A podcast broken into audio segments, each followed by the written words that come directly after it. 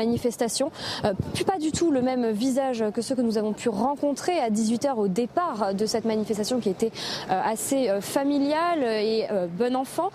ces derniers manifestants qui sont encore sur place veulent en découdre avec les forces de l'ordre. Il y a souvent des, des, chants, des discours anti-forces de l'ordre, anti-police qui ont été scandés depuis que la manifestation a commencé à dégénérer au niveau de cette place d'Italie dans le 13e arrondissement euh, de Paris.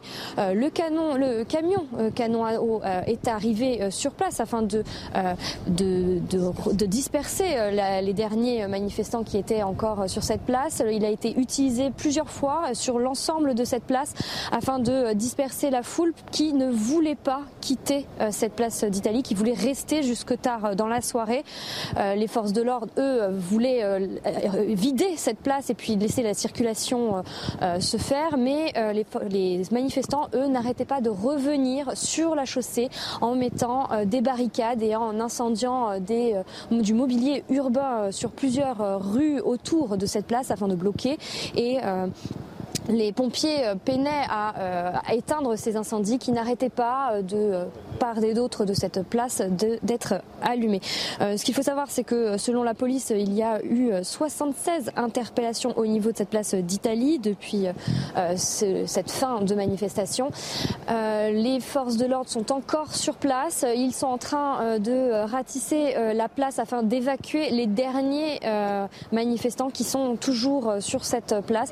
Les lacrymogènes ont été utilisés, les, les, les grenades anti-encerclement ont été utilisées également. la Brave a été, a été plusieurs fois sur place, n'arrêtait pas de venir afin de récupérer certains individus radicaux qui cherchaient à en découdre et qui faisaient face aux forces de l'ordre. Pour le moment, nous, nous sommes en retrait sur le côté de cette place d'Italie et la situation est toujours tendue. Les forces de l'ordre sont toujours nombreux sur place, sur cette place d'Italie.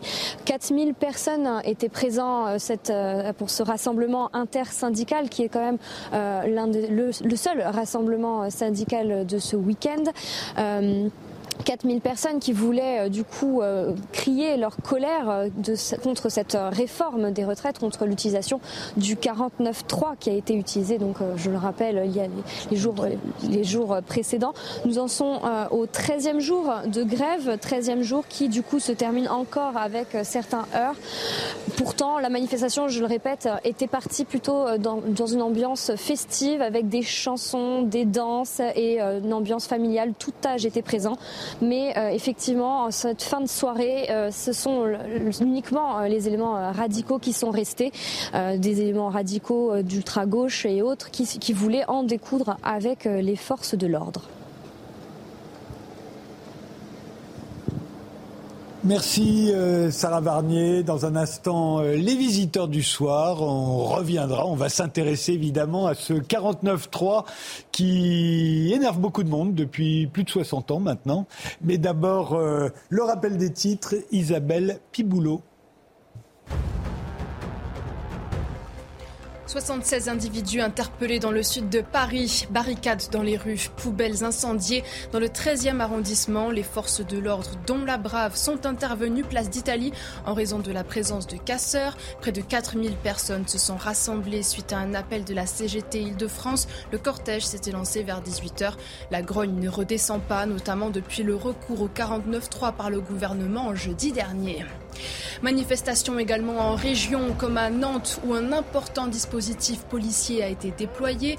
6 000 manifestants selon la police, 15 000 d'après les syndicats ont défilé dans les rues nantaises. La tension est montée d'un cran en milieu d'après-midi. Les policiers, cibles de jets de bouteilles, ont répondu par des tirs de gaz lacrymogène. La brigade anticriminalité a arrêté au moins 4 individus. Et puis dans l'actualité internationale, à l'est de l'Ukraine, des frappes russes ont touché Kramatorsk cet après-midi. Au moins deux morts et huit blessés, dont trois graves sont à déplorer. La Russie continue de faire régner la terreur, a déclaré le maire de la ville. Une douzaine de bâtiments résidentiels et 14 équipements municipaux ont été endommagés.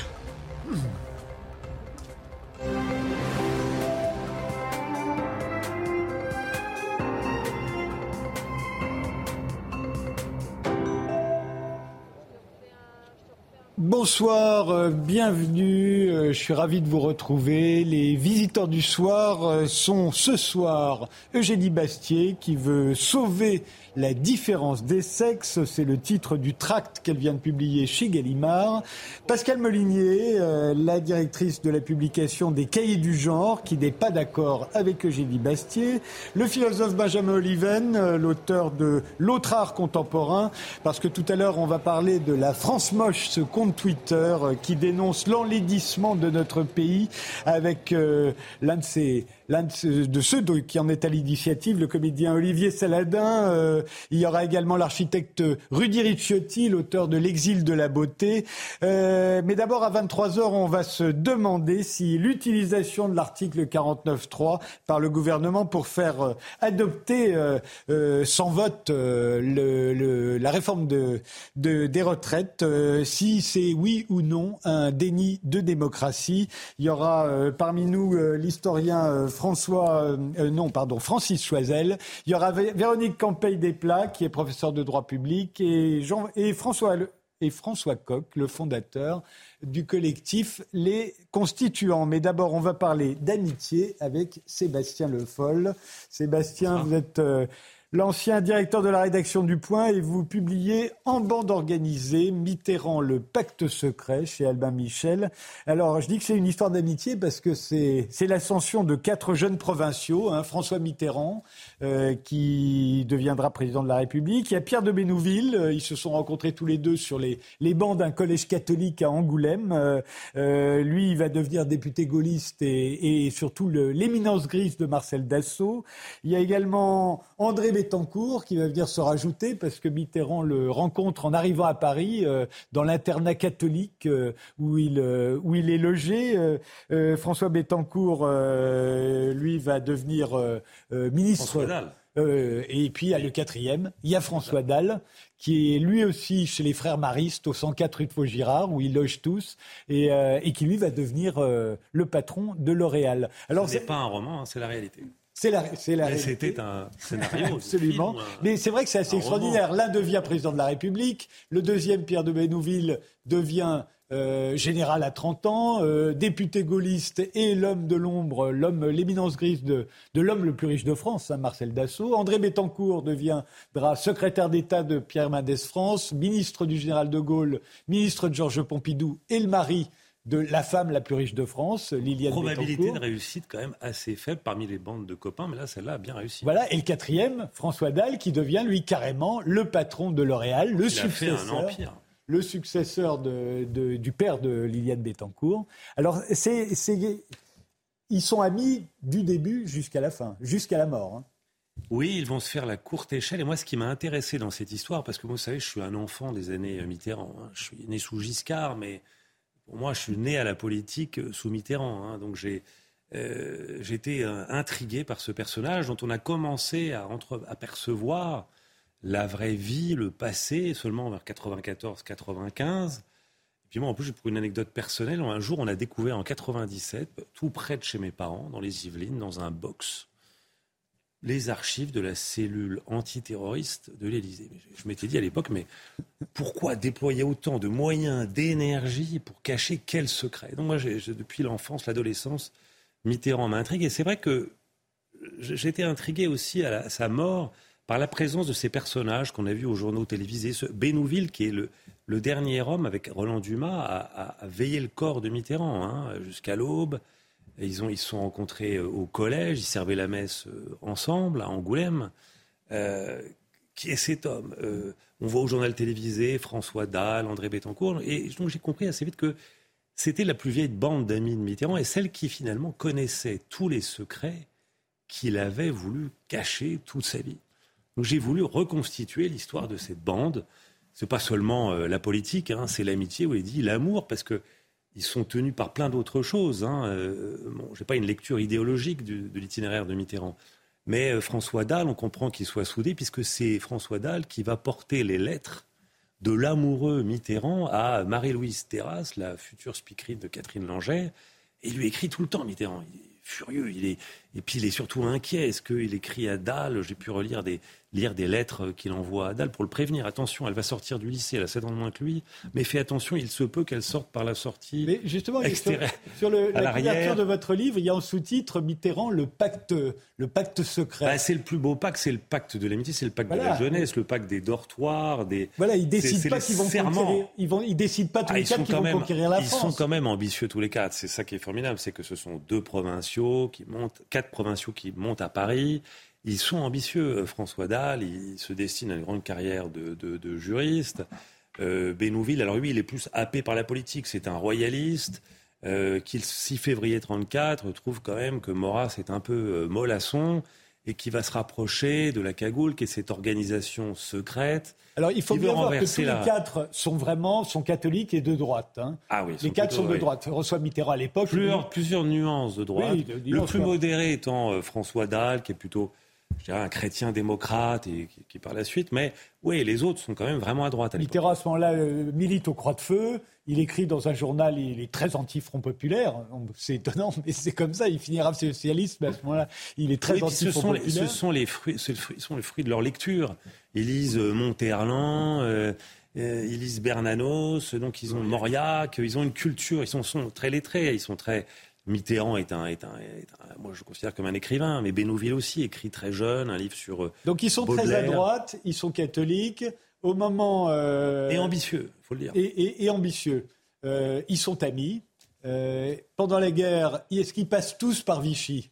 On se souvient que François Mitterrand passe par Vichy en sortant de son camp de prisonnier et ensuite devient résistant. Mitterrand, oui, lui, il va y rester, on le sait, assez longtemps. Euh, Bettencourt va venir le voir, c'est ce qu'on a pu reconstituer.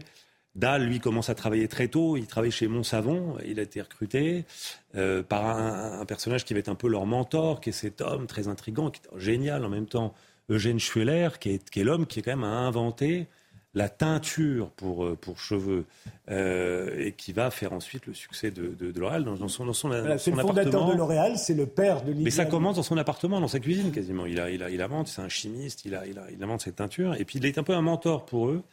Euh, et Bénouville lui a passé brièvement à Vichy, mais surtout il s'engage très très vite dans la résistance. Il rejoint euh, d'abord la résistance anglaise, un réseau qui s'appelle le réseau Carte, et puis il va devenir un des, un des piliers. Euh, C'est lui qui emmène de Mitterrand, combat. Quand Mitterrand veut s'engager dans la résistance. 43, Mitterrand, ils se retrouvent, ils ne se sont pas vus depuis très longtemps, et sur le quai d'une gare, ils se reconnaissent, et, c'est Bénouville qui conduit Mitterrand à Henri Freinet, le chef du, du grand mouvement de résistants combat. Alors, ce qui est, ce qui est, euh, c'est vrai qu'assez jeunes, ils vont se retrouver en fait au pouvoir, que ce soit dans la politique ou dans les affaires. Après, la, jeune, après la Seconde Guerre mondiale, François Mitterrand va devenir député et ministre à 30 ans, et Bénouville, Bénouville devient général à 30 ans.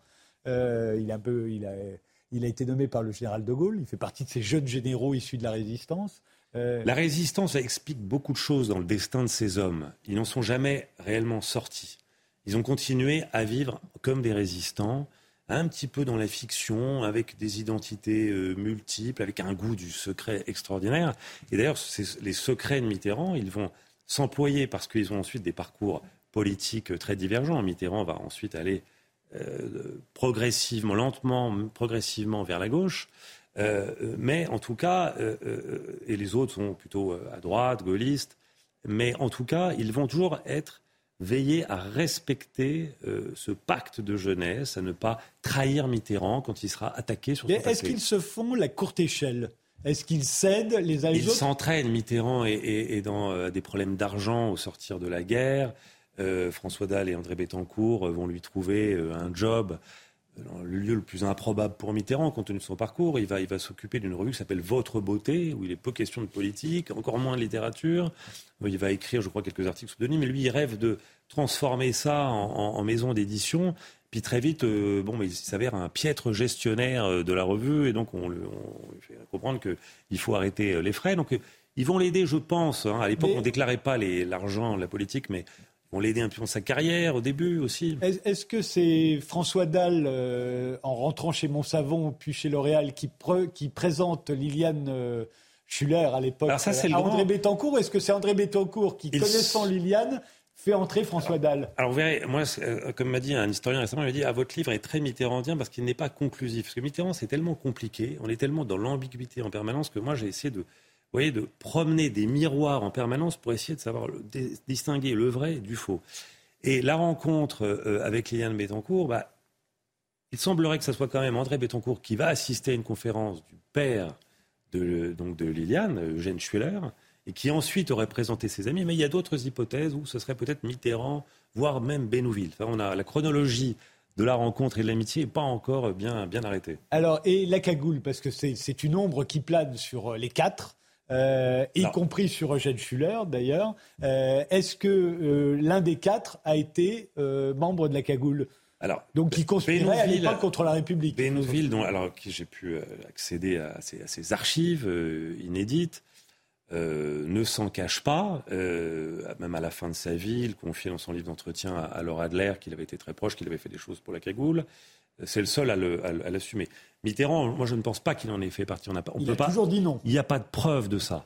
Euh, même si moi j'ai mené une enquête où euh, un ancien conseiller euh, d'un ministre gaulliste m'a dit qu'il avait fait des recherches à l'époque à la demande des gaullistes et qu'il avait des intuitions, mais il n'y a jamais eu la preuve. Il prétendait qu'en fait les archives avaient été nettoyées par Mitterrand lors de son passage. Rien ne permet de l'affirmer ça. En revanche, c'est vrai qu'il y a une continuité, c'est-à-dire qu'il y a toujours eu dans l'entourage de Mitterrand des cagoulards ou des enfants de cagoulards. même quand il était président, il va assister euh, euh, aux obsèques de la, veuve d'Eugène Deloncle, le créateur de la, de cagoule. Il y a cette proximité-là, quand on voit euh, en 1938 son agenda, par exemple, bah, parmi ses fréquentations, oui, il y a aussi un certain Jean Bouvier qui a été un cagoulard, à qui il est lié. Alors on dit que ce sont des amitiés d'un ordre un peu féodal. C'est une manière de dire ces gens sont à moi. Mais surtout, il y a un goût chez Mitterrand pour la, pour la marge, hein, qu'elle soit de gauche ou de droite d'ailleurs. Hein. Il, est, attiré par ce, par ce marigot, euh, comme l'appelle euh, Frédéric euh, Mitterrand, son neveu. Hmm. Alors, restons sur nos quatre mousquetaires, puisque vous les appelez comme ça. sous la à un moment, politiquement, ils vont se séparer. On voit bien qu'ils sont partis, tous les, tous les quatre, de la droite nationale, on va dire. Euh, ils vont. Euh, euh, et ils vont. En tout cas, Mitterrand va diverger à un moment ou à un autre. Oui, et ce qui m'a intéressé dans cette histoire, moi, au-delà de la bande des quatre, enfin, même si c'est effectivement, ils vont contribuer à forger, à aider Mitterrand à forger sa légende, c'est comment s'est bâtie cette légende-là politique. Parce que Mitterrand, il y a un parcours très clair, très net, sans ambiguïté, vers la gauche, alors qui est, surtout motivé par un antigaullisme viscéral, hein, qui fait que même l'extrême droite euh, se retrouve en lui en 65 et appelle à voter pour lui au second tour. Et d'ailleurs, il a une discussion avec euh, Mendès France au soir du premier tour. Mendès France qui lui fait remarquer que, bah, bon, peut-être pas accepter les, voix du Tixier Binoncourt. Il dit, moi, je ne veux pas de tri dans les bulletins. Alors que moi, j'ai entendu, enfant, adolescent, que justement, le Front National, l'extrême droite, c'était évidemment le, mal absolu, mais en 65, ça ne le dérange pas. Euh, c'est les donc, électeurs. il a un parcours très net vers, vers, vers la gauche, mais en, 69, il y, a, un tournant. Euh, il appelle euh, Alain Duhamel qui m'a raconté non, je veux faire un livre d'entretien. Il est has Mitterrand à l'époque. Hein. Il est plus personne ne parle de lui. Il va faire un livre qui s'appelle Ma part de vérité, qui est un titre pour le moins euh, curieux le concernant, parce que la vérité dans ce livre, en tout cas sur toute la première partie où il raconte son passé, on ne la trouve pas beaucoup. Euh, mais c'est le premier livre dans lequel, le moment où il va se dire socialiste. Donc il va, il va vers la gauche, clairement. Là, euh, politiquement, quand on, le voit dans les correspondances, là, ses, amis vont se résigner à ça, ne sont plus du tout d'accord, vont essayer même de, de, le freiner ensuite dans cet élan inéluctable. Et Bettoncourt pense que, par exemple, et Bénouville aussi le, ils le disent, que s'il n'y avait pas eu cette détestation de, Gaulle, il ne serait peut-être pas allé euh, autant vers la gauche. Oui, mais en tout cas, moi, ce qui, ce qui m'intéresse, c'est que j'ai l'impression que votre histoire ne tient, enfin, cette amitié ne tient pas que parce qu'ils sont de droite. C'est-à-dire que s'ils avaient été de gauche, là, on a le cas de quatre garçons de droite, il y en a un qui va quand même les trahir en allant à gauche et en s'alliant avec les communistes alors que les autres, euh, Bettencourt à ce moment-là est ministre de, du Gérald de Gaulle, puis ministre de Pompidou, euh, euh est député gaulliste, euh, et François Dalle, il est plutôt copain avec Giscard et, Raymond Barre. Et il y en a un qui part vers la gauche, qui va s'allier avec les communistes, et, et ils lui en veulent pas. Il reste non, parce que... il continue de le protéger. Imaginez l'inverse, ils auraient été quatre de gauche, il y en aura un qui sera à un moment aller vers la droite. Je peux vous dire que les trois de gauche, ils ne lui parlent plus jamais. Ah, c'est possible. C'est possible, mais Euh, ce qui m'a frappé euh, euh, en, lisant un peu toutes ces correspondances, en, partant à la recherche de toutes ces archives, c'est qu'ils ne, il ne, croient pas à la sincérité de la conversion de Mitterrand, de leur ami. Ah. C'est-à-dire que Bénouville dit, même à, des membres de sa famille après l'élection de Mitterrand, mais les Français viennent d'élire le dernier président de droite, mais ils ne le savent pas encore. Et Bettencourt est pas loin de penser la même chose. Mais, vraisemblablement, puisqu'ils sont restés amis, c'est qu'ils devaient l'être au fond. Alors qu'il a réellement franchi le pas. On va ménager un peu le suspense. on fait une pause. On se retrouve juste après. On va passer encore euh, quelques minutes euh, sur le livre de Sébastien Le Foll en bande organisée, Mitterrand, le pacte secret, et puis après on changera de sujet. Euh, François Mitterrand, après la guerre, se retrouve donc, grâce à ses trois amis, les trois mousquetaires, il se retrouve avec dans son jeu quand même l'homme le plus riche du monde, l'homme le plus riche de France, pardon, Marcel Dassault, dont Pierre de Bénouville est, devenu l'éminence grise, et puis la femme la plus riche de France, puisque son ami André Bettencourt l'a épousée. C'est Liliane Schuller, devenue Liliane Bittencourt, l'actionnaire principal de L'Oréal, dont son ami François Dalle va devenir le patron. Il succédera au père de Liliane Bittencourt. Est-ce que l'homme le plus riche de France et la femme la plus riche de France, donc il a dans son jeu derrière, est-ce qu'ils vont lui être utiles? Est-ce qu'il va les utiliser? Est-ce que ce sont des cartes qui vont compter dans son ascension. Alors il a, pour ça en tout cas, financé sa carrière politique de ce que j'ai pu retracer, ce que c'est les biographes qui ont euh, travaillé sur Mitterrand ont pu établir, c'est que oui, probablement, euh, en tout cas André Bettencourt, à un moment, a aidé euh, François Mitterrand. Plus que tous ceux qu'elle a aidés par ailleurs ou... Ça, je ne sais pas, je serais incapable de le dire, euh, mais Mitterrand a été aidé par beaucoup de gens hein, dans, sa, dans sa carrière. Hein. Mais il y a eu un moment, dans les moments en tout cas un peu difficiles, est-ce que je peux reconstituer, oui, où ils lui ont, donné, un, ils donné un, un, coup de pouce. Ça n'a pas été forcément le coup de pouce le plus décisif, parce qu'ensuite, quand il a été euh, élu euh, président et qu'il y a eu donc la, création de l'impôt sur la fortune, euh, ses amis étaient beaucoup moins. c'est la question que j'allais vous poser. Est-ce que, est-ce que une fois François Mitterrand devenu président de la République, est-ce que ses trois amis vont en tirer profit? Alors François Dalle, qui était un, patron assez engagé, très très humaniste, qui était au sein du patronat, euh, un peu un, iconoclaste dans son genre, parce qu'il était un peu, euh, un peu à l'écart de, était très critique à l'égard de l'establishment capitaliste français. Mais il était aussi très critique à l'égard de la, politique euh, du programme commun. Il n'était pas du tout d'accord avec cette politique-là. Il l'a fait, il l'a dit clairement à Mitterrand, Bettencourt aussi l'a dit. Ils ont essayé un petit peu d'influencer à un moment, d'essayer de limiter les dégâts de l'impôt sur la fortune. Euh, mais euh, n'ont pas été forcément entendus, puisqu'il y a eu cette, cette anecdote de, Mitterrand euh, disant un jour à, Bettencourt Écoute, André, tu vas pas me faire croire qu'avec Liliane, voilà, vous allez vous, vous, allez vous retrouver à la rue, à la rue avec cet impôt. Donc il s'en moquait, il avait ce grand discours contre les forces de l'argent. Bénouville va parvenir quand même à ce que Marcel Dassault soit pas totalement Oui, alors là, c'est effectivement, euh, quand j'interroge les, vraiment les très proches de Mitterrand, ils admettent qu'effectivement, le Bénouville a eu un rôle considérable pour éviter la nationalisation complète de, Dassault telle que l'avaient envisagé euh, les socialistes, puisqu'il y avait des discussions à, Matignon, mais le soir, euh, Pierre de Bénouville était lui un réel visiteur du soir. L'expression des visiteurs du soir date de l'époque où François Mitterrand était président de la République. Et tous les quatre étaient un peu des visiteurs du soir. Le secrétaire m'a confirmé qu'il entrait très librement à l'Élysée et donc il allait euh, un peu détricoter certaines choses dans le, dans le, bureau de son vieil ami euh, François. Et d'ailleurs Marcel Dassault, euh, qui un jour Benoît l'avait dit, mais j'aimerais vous présenter François. Il dit, mais pas besoin, il vous a déjà. Vous avez des questions euh, sur euh, cette euh, saga Ça pourrait faire une bonne série télé. Oui. Tout à fait, non, mais c'est un sujet passionnant. Et en fait, c'est assez rare, je trouve. Antoine Blondin, Blondin disait Je n'ai jamais voulu être. Être, être, de gauche en étant jeune, de peur de devenir de droite en grandissant. C'est assez rare en fait. C'est assez rare de, voir un, quelqu'un qui, qui, qui, de droite dans sa jeunesse finir de gauche en vieillissant. je trouve que c'est un parcours, généralement c'est plutôt l'inverse. C'est des révolutionnaires qui. Il est devenu sincèrement, mais son fond, euh, alors à la fin de sa vie, puisque c'est une mm. enquête que j'ai menée sur plusieurs années, j'ai fait parler des gens comme Edmond de Charleroux, comme Jean d'Ormesson, Jean d'Ormesson qui quand même, quelle est la dernière personne que Mitterrand reçoit à l'Élysée avant la passation de pouvoir avec Jacques Chirac C'est Jean d'Ormesson. Alors on peut se dire, il choisit un écrivain de talent euh, pour euh, immortaliser ce moment, mais il a quand même, c'est un écrivain dit de droite et, et, et, et Jean d'Ormesson me dit quand même son fond est resté quand même culturellement de droite. Très vite, euh, Benjamin, dans 29 secondes, c'est le rappel des titres. Euh, non, mais ça a été souvent remarqué. Mais ce qui me frappe, c'est que Mitterrand, qui, a, dont le, qui était un président socialiste, donc qui promouvait l'égalité, qui est l'une des valeurs principales de notre époque, était très attaché à tous les privilèges du pouvoir et tout ce qui avait d'inégalitaire dans la vie. Euh, et l'amitié, c'est pas une valeur égalitaire, c'est une valeur euh, d'une certaine manière anti-aristocratique et anti-égalitaire. Et puis, Vous êtes en train de dire qu'en fait l'amitié c'est de droite, c'est ça En tout cas tel qu'il la pratiquait. ce sera la phrase, ce sera la fin. Euh, le rappel des titres, on se retrouve juste après et on va parler de la différence des sexes maintenant. Action coup de poing au Forum des Halles dans le premier arrondissement de Paris.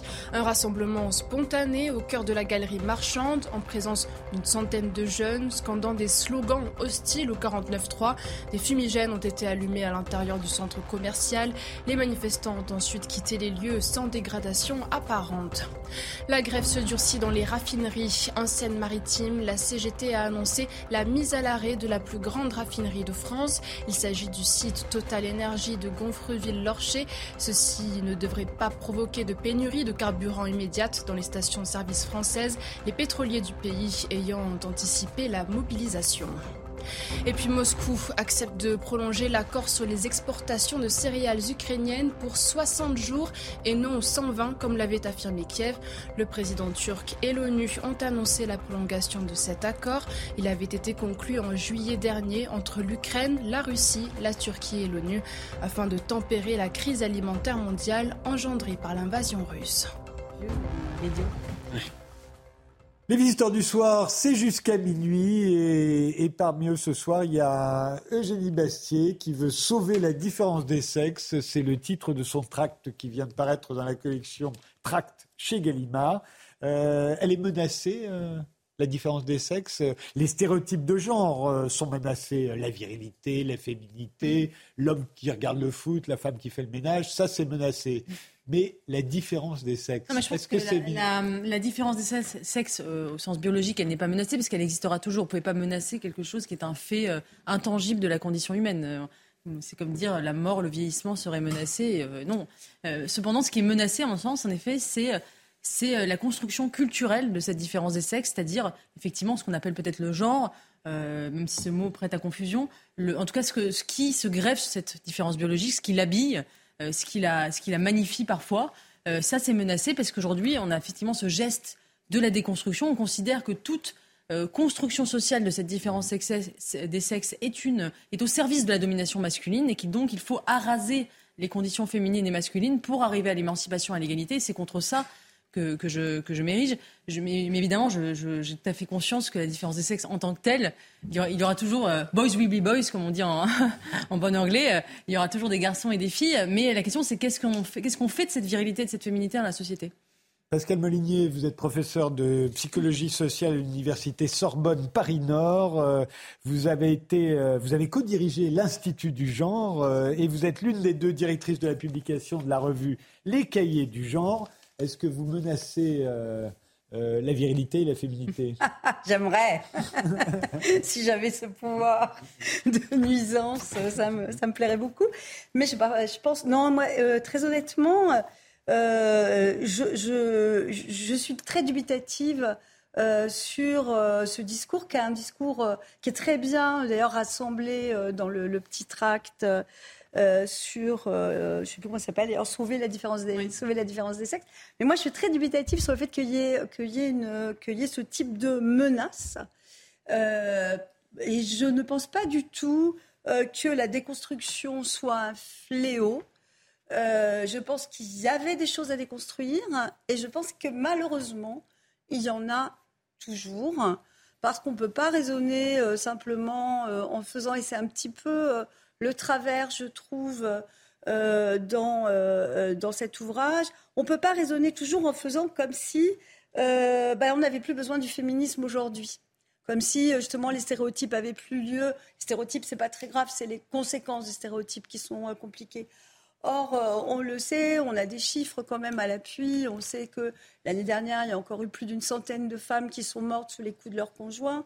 Donc la question de ce qu'on appelle les féminicides, hein, être tué parce qu'on mhm. est une femme et qu'on n'a pas su se tenir à la place qui était attendue en tant que femme, ça, reste quand même une menace forte.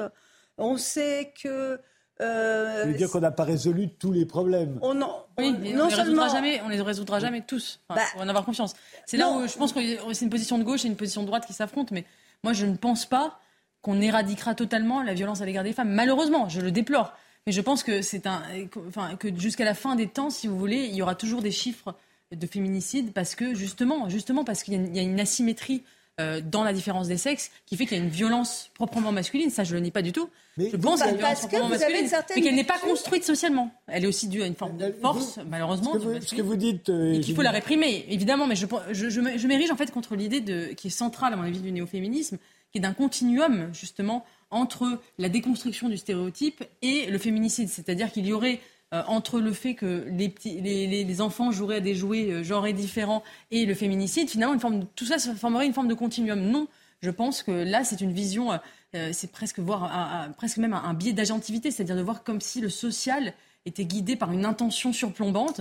Je crois que c'est exagéré. Parce que ça, c'est une vision qui est quand même très simpliste de la manière dont on, se construit en tant qu'homme et en tant que femme? Qu'il y ait des éléments qui soient très présents dans l'éducation, personne n'en doute. Euh, que ça soit suffisant pour expliquer les différences entre les hommes et les femmes. Euh, bon, il y a une division sexuée du travail, euh, avec des orientations qui sont très différentes pour les hommes et pour les femmes. Hein. Je rappelle quand même que pour prendre un métier que je connais bien, le métier de chercheuse, et on va revenir sur le réel dans un instant, il y a quand même que 34% de, de, femmes au CNRS parmi les chercheurs et, ça va changer parce que maintenant, vous savez que la, majorité, dans les études supérieures, maintenant, il y a une majorité de femmes. Mais c'est pas pour euh, autant. C'est un, un, un, effet. Enfin, dans, dans, 20 ans, dans 30 ans, ce sera l'inverse. Les, chiffres seront inversés. Parce que quand vous regardez les études longues aujourd'hui, et c'est déjà le cas depuis très longtemps, les, les femmes font plus, plus diplômées que les plus hommes. diplômées que les hommes. Et pas seulement en France. Les chiffres que vous donnez maintenant, parce que le CNRS, évidemment, c'est des gens qui ont, qui ont, atteint un certain niveau, un certain âge. Mais je pense que dans 20-30 ans, euh, vous verrez que dans toutes les. Dans euh, mais c'est ce qu'on disait il y a 20 ou 30 ans. Hein. Parce que ça fait 20 ou 30 ans que je travaille sur cette question, malheureusement je suis vieille. Euh, et il y a 20 ou 30 ans, on disait déjà ça. Donc moi, je trouve Il y a énormément de professions qui se féminisent, vous êtes d'accord quand même, tout de même? Euh, Oui, mais enfin, la physique et les mathématiques. Attendez, je, euh, oui, mais alors justement, c'est intéressant. parce que... Attendez, je voudrais vous non, mais parce que ça, c'est des vrais creusets de la différence des sexes. Oui, mais attendez, ça, c'est ça que Je voudrais vous ramener à, des creusets des creusets. Le creuset des creusets, c'est quand même qu'il y aurait des différences consubstantielles au sexe de naissance, vous avez l'air de le dire. Euh, pas que le pénis soit un des, On serait programmé différemment, et cela dès le plus jeune âge. Vous dites aussi qu'il y a des différences de comportement.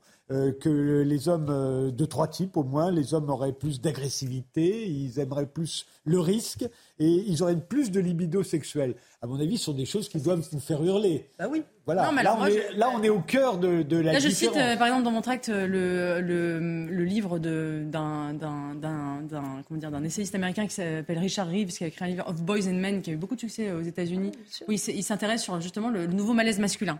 Euh, et il dit en effet que dans, dans ce livre qu'il y a trois, euh, quand on regarde les études d'un point de vue statistique, c'est vrai qu'il y a un rapport et qui peut s'expliquer par la théorie de l'évolution. Euh, en effet, notre, cerveau a été programmé par des années et des années d'évolution, qui fait que nous sommes, même on aura beau déconstruire les stéréotypes, il y a toujours des, des grands réflexes qui sont liés à notre sexualité. Et notamment, effectivement, un rapport à la sexualité différent. Ça ne veut pas dire évidemment qu'il n'y ait pas des femmes qui aient plus de libido que les hommes. Mais en moyenne, globalement, c'est vrai qu'il y a un rapport à la libido différent des hommes et des femmes. qui à la violence aussi, qui est, qui est, dû aussi au, fait, au, phénomène de la sélection sexuelle. C'est-à-dire que les hommes euh, les, sont les hommes les plus forts et les plus violents qui ont propagé leur lignée parce que ce sont eux qui ont réussi à séduire les femmes, etc. Dans toutes les, les enfin, à mon avis, il y a eu des exceptions parce que regardez-moi, par exemple, j'ai pas l'air d'être le rejeton de, de, de lignée. Oui, sans, sans, doute que sans doute qu'il y, a, il y a des, il y a des Regardez, il y a des Pierre Ninet, il y a des Frédéric Bien sûr, évidemment. Mais, mais, mais, mais évidemment, mais je, mais, mais évidemment, mais il y, a, il y a quand même des, des, il y a quand même des, il y a quand même un fondement biologique de la différence des sexes, qui est tout simplement, par exemple, la maternité, le fait que la femme engendre dans son propre corps et l'homme engendre dans le corps d'autrui je suis désolée, c'est pas une petite différence, ça induit tout un tas de. En tout cas, c'est une différence plus sérieuse que la différence qui tourne autour de la question de la violence. Oui, mais euh, elles, sont liées, elles sont liées, elles sont liées. C'est-à-dire que. Euh, qui est une théorie évolutionniste, et vous savez que chez les évolutionnistes, euh, il y a des discours très différents en fonction du fait qu'on prend en compte la question de l'environnement ou pas la question de l'environnement. Donc, mais la question de la sexualité et de la maternité sont liées. Alors que les femmes, par exemple, ont sélectionné les hommes, enfin, dans l'histoire de l'évolution, ont sélectionné les hommes les plus forts parce que justement, elles devaient s'occuper de, leur progéniture. Enfin, il y a un tas d'explications. Mais ça, ça, c'est une théorie. Comme la théorie du genre est une théorie. C'est une théorie. oui, mais il y a, bah, comme la théorie du genre, c'est qu'on peut débattre. Oui, on, peut en débattre. C'est ça qu'on peut débattre. Mais je veux dire, même au sein de, des évolutionnistes, euh, il y a des gens qui pensent pas tout à fait de cette façon-là. Et qui pensent que quand même la question de l'environnement, la manière dont les gens ont été éduqués, nourris, euh, entraînés, euh, etc., a des effets. Euh, si vous avez l'autorisation de sortir le soir dans la rue, si vous avez l'autorisation de parler haut, de vous battre depuis tout petit, Alors, comment... ça, ça, ça, quand même, ça vous entraîne euh, Comment vous expliquez que chez les primates, par exemple, on les retrouve Un certain nombre. Oui, mais je veux dire. Les primates n'ont pas inventé le patriarcat. Je veux bien qu'on se compare en permanence à des souris quand ça nous arrange. Non, mais pas des souris, je parle des singes avec qui on partage 99,5%. Ils sont quand même des cousins lointains. Hein. quand même des cousins lointains. On a quand même d'autres attributs. Non, mais justement, je dis, je dis juste qu'on retrouve ces attributs chez les primates. Et, vous dites que vous, c'est une construction sociale. Donc je dis peut-être pas, peut-être que c'est quelque chose qui est, spontanément naturel. Le droit est une construction sociale, la répression du viol est une construction sociale, mais je ne pense pas qu'effectivement un certain rapport à la violence, à la force et à la sexualité soit des constructions sociales. En revanche, c'est la manière dont on les réprime euh, dont, et dont la société les, les, les, encadre, ça c'est une construction sociale et c'est une construction sociale positive. Vous l'avez bien dit, hein, on est dans le domaine de la croyance. C'est-à-dire que la, question de l'articulation entre l'inné et l'acquis, c'est quand même une question qui est très compliquée, qui est très débattue par les scientifiques eux-mêmes, il faut bien le dire, et je pense que ni vous ni moi ne sommes évolutionnistes et spécialistes du champ. Je, je, vous prendre un euh, exemple. Euh, ouais, ouais. Non, non, mais c'est important parce que c'est important parce que c'est quand même ces théories-là qui fondent l'idée qu'il y aurait une différence en nature. Ok, même en admettant qu'il y aurait une différence en nature, on en fait quoi socialement? Ah, Comment on l'organise? Comment c'est possible, par exemple, de dire je ne crois pas qu'un jour la violence des hommes euh, pourrait être complètement réduite c'est un problème euh, sur le plan social, politique, éthique. De, de, poser les choses en ces termes. Je pense, pas que le meurtre, pense... pas que le meurtre sera éradiqué un jour de la Terre. Je ne pense pas qu'un jour il y aura pardon de le dire, mais je pense que hein, ça n'existera pas un jour où il n'y aura plus de meurtre ou d'assassinat sur Terre. Est-ce que ça fait de moi euh, une, une, dangereuse faction Non, mais de la même manière, je pense malheureusement que la condition. Non mais je, je, je, À quoi pensez-vous? Non mais je sais pas, vous, avez l'air de m'accuser. Non, non, je vous accuse d'ailleurs pour que c'est problématique de dire, en fait, je pense qu'il y, a malheureusement des invariants de la condition humaine qu'il faut réprimer, euh, mais je, ne suis pas utopiste, voilà. Ah oui, moi, ce, que, ce, que je voudrais, ce que je voudrais comprendre, et c'est une des questions que vous posez dans votre tract, Génie Bastier, c'est pourquoi est-ce que c'est devenu un sujet? C'est-à-dire que le féminisme, dans un premier temps, voulait l'égalité politique. Euh, ça, c'était les suffragettes, on va dire. Ensuite, le féminisme a voulu l'égalité sexuelle. Il l'a obtenue à partir du moment où euh, la pilule et l'avortement ont été légalisés dans un pays comme la France. Euh, après, on en vient à vouloir une égalité. Alors, je ne sais pas, une identité. On a l'impression que le féminisme est devenu identitaire. Ce qui l'intéresse, c'est l'identité homme-femme. et, je me demande pourquoi. Pourquoi c'est arrivé maintenant et, quelle est l'importance et l'intérêt de ce sujet moi, je ne crois pas beaucoup à l'intérêt d'un féminisme identitaire. Très honnêtement, moi, je pense que les questions de fond euh, du féminisme, vous en avez évoqué une qui est très importante, euh, c'est la question de, la contraception et de l'avortement, parce qu'on sait que c'est des conquêtes fragiles, et on en a eu des exemples récemment avec la, la pénalisation de l'avortement euh, aux États-Unis. Donc ça, je pense que ça reste un vrai enjeu. Je pense que c'est des questions autour du corps, et là, on sera peut-être déjà plus d'accord. Je pense par exemple aux violences obstétricales, dont on sait qu'elles touchent les femmes plus elles sont pauvres et moins elles sont blanches. Ça, on a, on l'a, c'est très très documenté sur l'ensemble de la planète. Vous avez co-dirigé l'Institut du genre et vous êtes directrice de la publication des cahiers du genre. Absolument. Donc, le genre est important. Oui, mais le genre, c'est pas un problème d'identité. Enfin, c'est pas très intéressant de le poser en termes d'identité. Le genre, c'est, euh, une, c'est, c'est une manière de nommer la binarité homme-femme et la hiérarchisation socialement euh, construite, acquise, euh, tout ce que vous voulez, qu'on peut pour l'instant pas délier euh, du concept de genre. Mais c'est intéressant la question que vous posez, c'est pourquoi effectivement on est dans une espèce de dynamique infinie? je pense que moi, c'est un processus révolutionnaire. Et c'est pour ça d'ailleurs que je n'adhère pas au féminisme. Parce que je, pense que c'est une idéologie maintenant. Et de la même manière que le post-colonialisme, vous savez, euh, prétend, euh, dit que finalement la colonisation n'a rien changé, qu'il faut euh, déconstruire. Nous sommes tous des racistes sans le savoir et qu'en fait il ne s'est rien passé depuis 50 ans. Le post-féminisme dit la même chose, c'est-à-dire que la révolution sexuelle, la, la révolution féministe n'ont quasiment jamais existé et qu'il faut, nous sommes tous sexistes sans le savoir et qu'il faut déconstruire les mentalités. Et je pense qu'on est dans un processus révolutionnaire. Et moi, je me suis toujours demandé, en fait, parce qu'en tant que femme, moi, je n'ai jamais souffert d'être une femme dans la société actuelle. Je, n'ai jamais euh, compris, en fait, la complainte, la victimaire des féministes. Peut-être que vous allez dire que je suis une bourgeoise privilégiée, etc. Mais en tout cas, euh, il y, a plein de bourgeoises privilégiées femmes qui se sentent victimes en tant que femmes. Ce n'est pas mon cas. Et je me suis toujours demandé pourquoi le féministe et, d'autant plus radical à mesure que les conditions euh, s'égalisent. C'est-à-dire plus, l'égalité homme-femme avance, plus les féministes sont radicales et plus elles disent finalement que le, sexisme est violent, virulent, etc. Et je pense qu'on est dans, le paradoxe de Tocqueville, c'est-à-dire dans une société... Euh, euh, plus l'égalité et, plus les choses sont de niveau, plus la petite différence devient insupportable. Et je crois qu'on est là-dedans, c'est-à-dire que le viol qui devient la différence en fait. C'est vrai, c'est une différence majeure entre les hommes et les femmes les femmes se font violer, les hommes se font non, elles se font violer. pas violer, on bah, les viole. C'est pas pareil. Oui, bon, d'accord. on les viole. On viole les femmes, on ne viole pas les hommes, en tout cas on viole moins les hommes. Et ça, c'est une différence majeure. Moins les hommes, mais qui est liée d'ailleurs à la sexualité, qui, qui n'est pas liée au genre, à mon avis, qui est liée à la sexualité. C'est-à-dire que euh, c'est une asymétrie entre, entre l'homme et la femme. Et alors, Elle est, devenue insupportable. Est-ce que ce serait parce que l'égalité est si proche et que la révolution féministe, la révolution féminine, aurait triomphé que finalement on est à ce point aujourd'hui à discuter sur des points d'aiguille euh, vous seriez d'accord avec cette version-là Moi, je pense pas qu'on est en train de discuter sur des points d'aiguille parce que je pense que d'abord, il y a des nouvelles générations euh, auxquelles moi, je ne fais pas partie, euh, mais que je vois quand même s'exprimer, notamment autour du mouvement MeToo, etc. Enfin, il y a quand même une interrogation des femmes sur la question des violences et sur la question du harcèlement euh, qui ne peut pas être complètement euh, mis de côté euh, sous prétexte que le féminisme serait ringard ou je ne sais quoi. Qu'est-ce que c'est que le féminisme En plus, moi, je ne sais pas. Il y a des féminismes. je ne sais pas ce que c'est qu'un néo-féminisme, je ne sais pas ce que c'est que le post-féminisme. Il y a des tas de composantes et de variantes. mais bon, ceci mis, ceci mis à part, il y a quand même une enquête qui a été faite par la Fondation L'Oréal qui est sorti. Très bonne entreprise.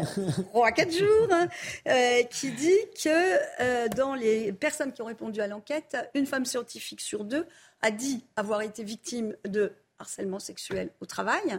Et parmi ça, euh, un nombre très important de femmes l'ont dit sur ces cinq dernières années. C'est-à-dire, ce n'est mm. pas quelque chose qu'on peut renvoyer à un, passé Alors, vous allez me dire, c'est du déclaratif, qu'est-ce qu'on peut faire avec ça, etc. etc. Enfin, ça dit quelque chose d'un état euh, de la société euh, où euh, peut-être que l'égalité n'est pas tout à fait atteinte en ce qui concerne la sécurité et la tranquillité qu'on peut avoir dans certains espaces qui sont des espaces très masculinisés, parce que c'est certainement pas euh, sans, sans, enfin, je veux dire, sans lien le fait qu'il y a un nombre aussi important. Je veux dire que moi-même, j'ai été très étonnée hein, par les réponses à cette enquête, à laquelle j'ai répondu par ailleurs, euh, et le fait qu'on a des milieux où on va se retrouver avec euh, une vingtaine de pourcents de femmes au grand maximum. Euh, ou des femmes en position subalterne, hmm. par exemple des positions de secrétariat, d'assistance, etc. Donc je pense que pour moi, si vous voulez, je vais juste terminer là-dessus, je pense que vraiment, il y a un point qui est fondamental si on veut avancer sur les questions d'égalité, c'est les questions du travail. C'est-à-dire si on arrivait à traiter la question du travail d'une manière égalitaire, on avancerait beaucoup et peut-être qu'on ne verrait plus le masculin et le féminin du tout de la même façon. Si on peut montrer que des hommes peuvent faire des tâches que les femmes réalisent, par exemple des tâches de nourrice, de care, etc., et que les femmes peuvent faire des tâches que, exactement, bon non, courage. Non, mais parce que, non, mais bon courage parce que je pense que, vous savez, vous connaissez le paradoxe norvégien. C'est-à-dire que dans, certains pays, notamment la Norvège, euh, plus il y a l'égalité des conditions, plus les hommes et les femmes se tournent vers des métiers différents. C'est-à-dire quand ils ont vraiment le choix, les femmes vont vers le métier des soins, du soin davantage et les hommes vers les métiers d'ingénieur. Ce qui n'est pas le cas dans les pays du, en voie de développement, notamment l'Inde, la Chine. Oui, je sais, c'est un femmes... de vos arguments sur les femmes mais c'est vrai. Enfin, il doit y en avoir. Enfin, vous voyez ce que ça représente dans des pays où la, où la majeure partie des filles ne vont mais pas bien sûr, justement, mais c'est pour ça. non, pas dans le cas de l'Iran. Non, pas dans le cas de l'Iran. Mais c'est pour ça, justement, c'est pour ça. quand les filles peuvent pas aller à l'école, lorsqu'elles vont à l'école, elles vont dans des écoles d'ingénieurs. C'est ça que je dis. Et, je, et quand les filles peuvent toutes aller à l'école, eh bien, y a, on voit une divergence des, des carrières. C'est quand même intéressant. Et puis, deuxièmement, sur le travail, c'est très intéressant. les féministes nous bassinent chaque année en disant à 15h48, on arrête de travailler parce qu'il y a des inégalités salariales et tout ça. Enfin, c'est de la communication pure des, des, associations féministes. Parce que quand on regarde l'inégalité salariale qui subsiste aujourd'hui, elle est liée essentiellement à la maternité. En effet, parce que les femmes euh, s'arrêtent euh, quand elles ont des enfants, elles font des congés maternité, ça fait des ruptures de carrière. Souvent d'ailleurs, elles choisissent de s'arrêter. Il faut leur laisser ce choix. Simone de Beauvoir ne, voulait, ne le voulait pas. Je cite dans mon tract euh, la phrase qu'elle a dite à un magazine américain. Elle a dit il ne faut pas laisser le choix aux femmes de rester au foyer parce que si on leur laisse, elles le feront. Oui, c'est vraiment l'ingénierie sociale. Sur lequel je suis d'accord avec vous. Non, mais là-dessus, c'est quand même, elle avait, elle a quand même un mépris euh, Simone de Beauvoir, euh, et c'est quand même une, oui, formidable que j'admire et que j'ai beaucoup apprécié euh, ses écrits, notamment mm. autobiographiques. Mais, mais elle a quand même un mépris du féminin et de, la, maternité, évident, et de la nature féminine. et donc, c'est le problème de, des écarts salariaux aujourd'hui, c'est la maternité. Et ça, c'est quelque chose qu'on on, va changer difficilement. Je sais bien que les hommes vont bientôt pouvoir être enceints, paraît-il, mais je, crois, je crois moyennement à la généralisation de ce, phénomène. Euh, et donc, les femmes continueront à porter les enfants. La question, c'est comment on articule, en prenant en question cette, question de la maternité, euh, l'articulation de la vie familiale et de la vie professionnelle. Je crois que ça va être un sujet majeur pour les féministes plutôt que de nous parler d'écriture inclusive euh, du matin au soir ou, euh, ou, de je ne sais quelle déconstruction des stéréotypes, elle ferait mieux de, de, travailler concrètement. comment on fait quand on est une mère de famille Moi, j'ai deux petits enfants en bas âge, par exemple. Comment on fait euh, pour, pour articuler ces, ces, deux, ces deux désirs qui sont parfois sont contradictoires? Euh, réussir sa carrière, réussir sa vie familiale, parce qu'on a envie de s'occuper des enfants. Et je crois que c'est ça, c'est un, un, sujet que les femmes se posent concrètement tous les jours, beaucoup plus que des questions. Mais je suis complètement d'accord. Je suis complètement d'accord avec vous, et je pense que les, les, les féministes l'ont fait. Il y a eu tout un, tout un, tout un travail qui a été réalisé, y compris au niveau européen, de réflexion sur la conciliation des temps. Euh, je trouve qu'on est sur une image peut-être un peu des fois et je ne dis pas que, cette image-là est fausse, hein, mais je dis qu'elle est, elle est euh, réductrice par rapport à l'ensemble de la palette des choses qui se font euh, dans ce qu'on peut appeler la sphère de la pensée féministe au sens élargi du terme, qui est effectivement de s'en tenir à certains, à certains débats qui crispent, la question de l'écriture inclusive, que moi j'utilise couramment. Et quand on utilise l'écriture inclusive, on remarque même plus au bout d'un moment qu'on utilise l'écriture inclusive. On trouve bizarre les textes où il n'y a pas d'écriture inclusive. On se dit, mais tiens, mais il manque des gens là-dedans où ils sont, où elles sont. Oui, c'est comme quand votre journal change de maquette en général. Voilà, J'ai une question que je voulais vous poser à tous les deux, mais pour vous, il, vous tient à cœur, euh, Génie Bastier, euh, quand vous dites euh, sauver la différence des sexes, j'entends, j'ai l'impression que vous entendez aussi sauver le fait qu'on ne, quand on est une femme, on ne peut pas devenir un homme aussi facilement qu'on le voudrait aujourd'hui, ou quand on est un homme, on ne peut pas devenir une femme aussi facilement qu'on le voudrait aujourd'hui. J'ai l'impression que ça aussi, ça vous tient alors à moi, Je ne voudrais pas qu'on réduise ce, tract à la question trans, parce que je... Non, non, c'est pas, je ne le réduis pas, je dis que ça compte aussi dans le... Évidemment, ça compte, mais je, je pense, je, je prends le, la chose de façon beaucoup plus large. Moi, ce qui m'inquiète, c'est la déconstruction généralisée, culturelle de la différence des sexes. Mais effectivement, cette question, je ne veux pas l'éluder, cette question... Euh, trans se pose. Et, euh, euh, effectivement, un des points de départ qui m'a fait vouloir écrire ce texte, c'est le fait que certaines personnes dans le débat public contestent effectivement l'idée qu'il y aurait deux sexes et même certaines personnes qui se, voient même poursuivre d'une vindicte et d'une haine et d'une violence inouïe euh, par des transactivistes parce qu'elles tiennent ce discours d'une différence biologique des sexes. Euh, je pense par exemple à quelqu'un comme euh, J.K. Rowling au, Royaume-Uni qui a eu qui a été harcelée. C'est quand même une femme qui s'est fait harceler par des transactivistes pour avoir dit ça. Et en France, Dora Bouto, Marguerite Stern, qui se voient harcelées quotidiennement. sur les murs de nos villes, il y a des messages tuer, tuer une terf, c'est sauver un trans brûler les terres, d'une violence inouïe. Euh, et, j'entends peu de, de, dirigeantes féministes, de mouvements féministes prendre la parole sur ce sujet. Je n'entends pas oser le féminisme. Je n'entends pas euh, euh, toutes, les, toutes, les, grandes porte-paroles qui s'émeuvent du moindre message à caractère sexiste d'un homme ou d'une femme politique. Je, voilà, j'aimerais qu'on prenne ce sujet sérieux parce qu'il en va de la liberté d'expression. Qu'en pensez-vous, Pascal Molinier? Bah, Peut-être parce qu'on est sensible à la souffrance des personnes trans. Et, euh, ça justifie les appels coup, euh, Du coup, non, euh, moi je suis contre la cancel culture, mais ça c'est une position personnelle. Mais je pense qu'il y a aussi, mais je la comprends. Je comprends qu'il y ait des groupes militants, c'est les groupes avec lesquels j'ai eu l'occasion de discuter, notamment autour, autour des, des questions liées à l'obligation de la réassignation euh, sexuelle pour obtenir enfin, ce qui n'est plus d'actualité. Oui, ce n'est plus d'actualité. Mais bon, euh, qui a été quand même quelque chose de très compliqué et de très douloureux à vivre pour les personnes. Donc je pense qu'il y, a y avait un parcours psychologique, il y avait un parcours euh, psychiatrique, euh, médical, très lourd de deux ans. Aujourd'hui, ça a changé. ça a changé et c'est une très très bonne chose. Et c'est grâce à des activistes et c'est grâce aux militants et c'est vraiment eux qui ont fait le boulot. Et moi, je, je, je, je pense que je dois leur reconnaître ça parce que c'est très important, parce qu'ils ont évité des suicides, ils ont évité des morts, parce que la souffrance des gens, euh, qui n'est pas simplement une souffrance psychique, qui est aussi une souffrance très relayée par la discrimination, par euh, la manière dont ils sont traités. Il y a tout un travail d'éducation à faire dans les hôpitaux, dans la manière dont les gens sont traités, dans la manière dont si les gens ils ont décidé qu'ils étaient euh, avec une identité féminine et qu'ils ont une identité masculine, bah, ça sert à rien de les appeler monsieur euh, en brandissant leur radio euh, au milieu de la consultation ou ce genre de choses. Donc je pense que c'est pas qu'on est c'est pas qu'on est discrète, c'est qu'on est solidaire. même si on, on, va pas se, on va, il y, y, a un travail que c'est les trans qui doivent faire, on ne doit pas le faire à leur place. Oui, mais le problème c'est qu'ils prennent personnes aussi la place de certaines femmes. Vous voyez? Excusez-moi, mais là encore encore hier en Italie, il y a, il y a il y a un homme, euh, enfin un homme euh, qui, qui, a fait une transition pour devenir une femme, qui a gagné une course euh, à pied, qui est arrivé premier. il n'avait jamais gagné dans, la, dans, le, dans, le, dans le secteur masculin. Il, est, il, a couru avec des, femmes, il est arrivé premier. Oui, il faut remettre des normes. Comment? Il faut mettre des normes c'est des exemples comme ça montrent que. Bah oui, mais il y en a plein d'exemples comme ça. dans les prisons, vous, savez très bien, vous savez très bien, dans les prisons au Royaume-Uni, ça fait débat parce que des, des, des, hommes qui ont encore un sexe masculin, mais qui se disent femmes, vont dans des prisons euh, pour femmes et, euh, au Royaume-Uni c'est arrivé, ont violé des femmes. Excusez-moi, mais c'est pas un petit Enfin, c'est pas. Je, ne trouve pas qu'on puisse balayer ça au nom de l'histoire et de et d'une minorité agissante. Il y a quand même des, problèmes qui se posent. Mais il y a des problèmes qui se posent. et, et, et, évoquer ces questions, ce n'est pas être transphobe. Aujourd'hui, l'accusation de transphobie, c'est comme l'accusation d'islamophobie hier. C'est devenu un outil, une arme d'intimidation euh, pour euh, quiconque euh, veut mettre un peu le haut là sur certaines dérives. En, même temps, vous, êtes obligé de, constater, enfin on est obligé de constater que de, au, fur et à mesure de l'histoire, on a toujours voulu vaincre, on a toujours désiré vaincre les déterminismes.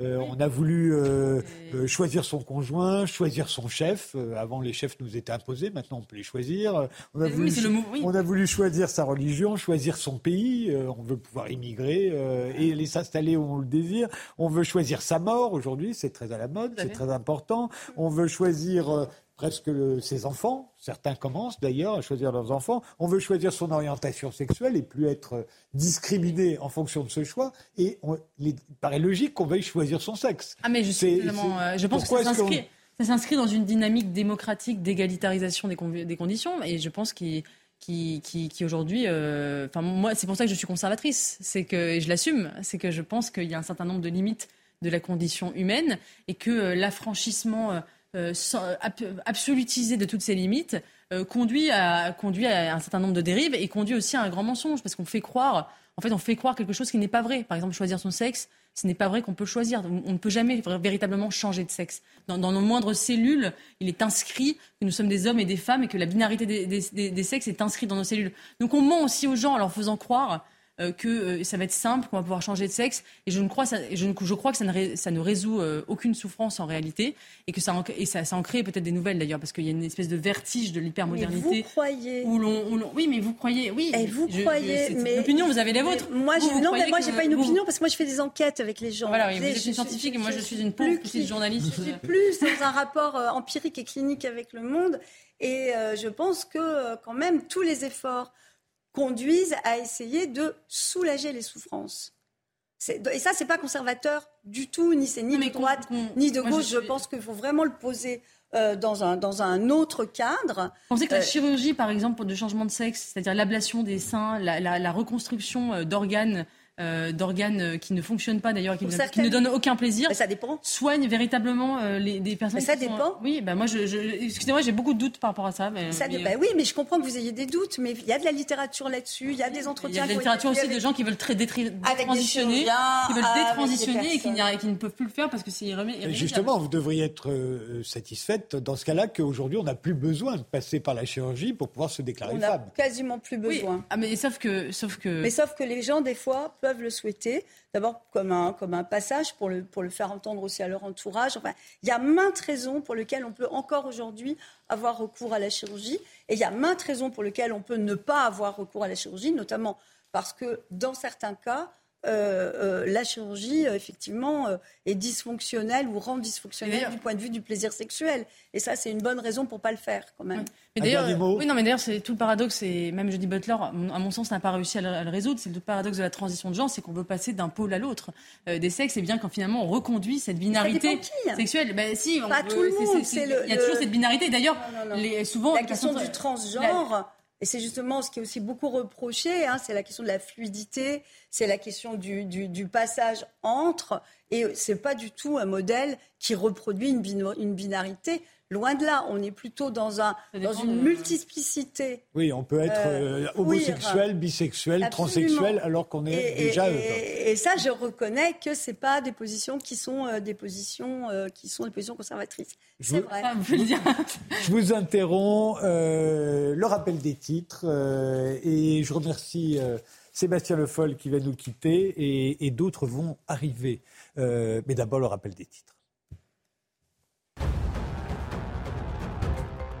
81 interpellations dans le sud de Paris, barricades dans les rues, poubelles incendiées. Dans le 13e arrondissement, les forces de l'ordre, dont la Brave, sont intervenues place d'Italie en raison de la présence de casseurs chassés à l'aide de canons à eau.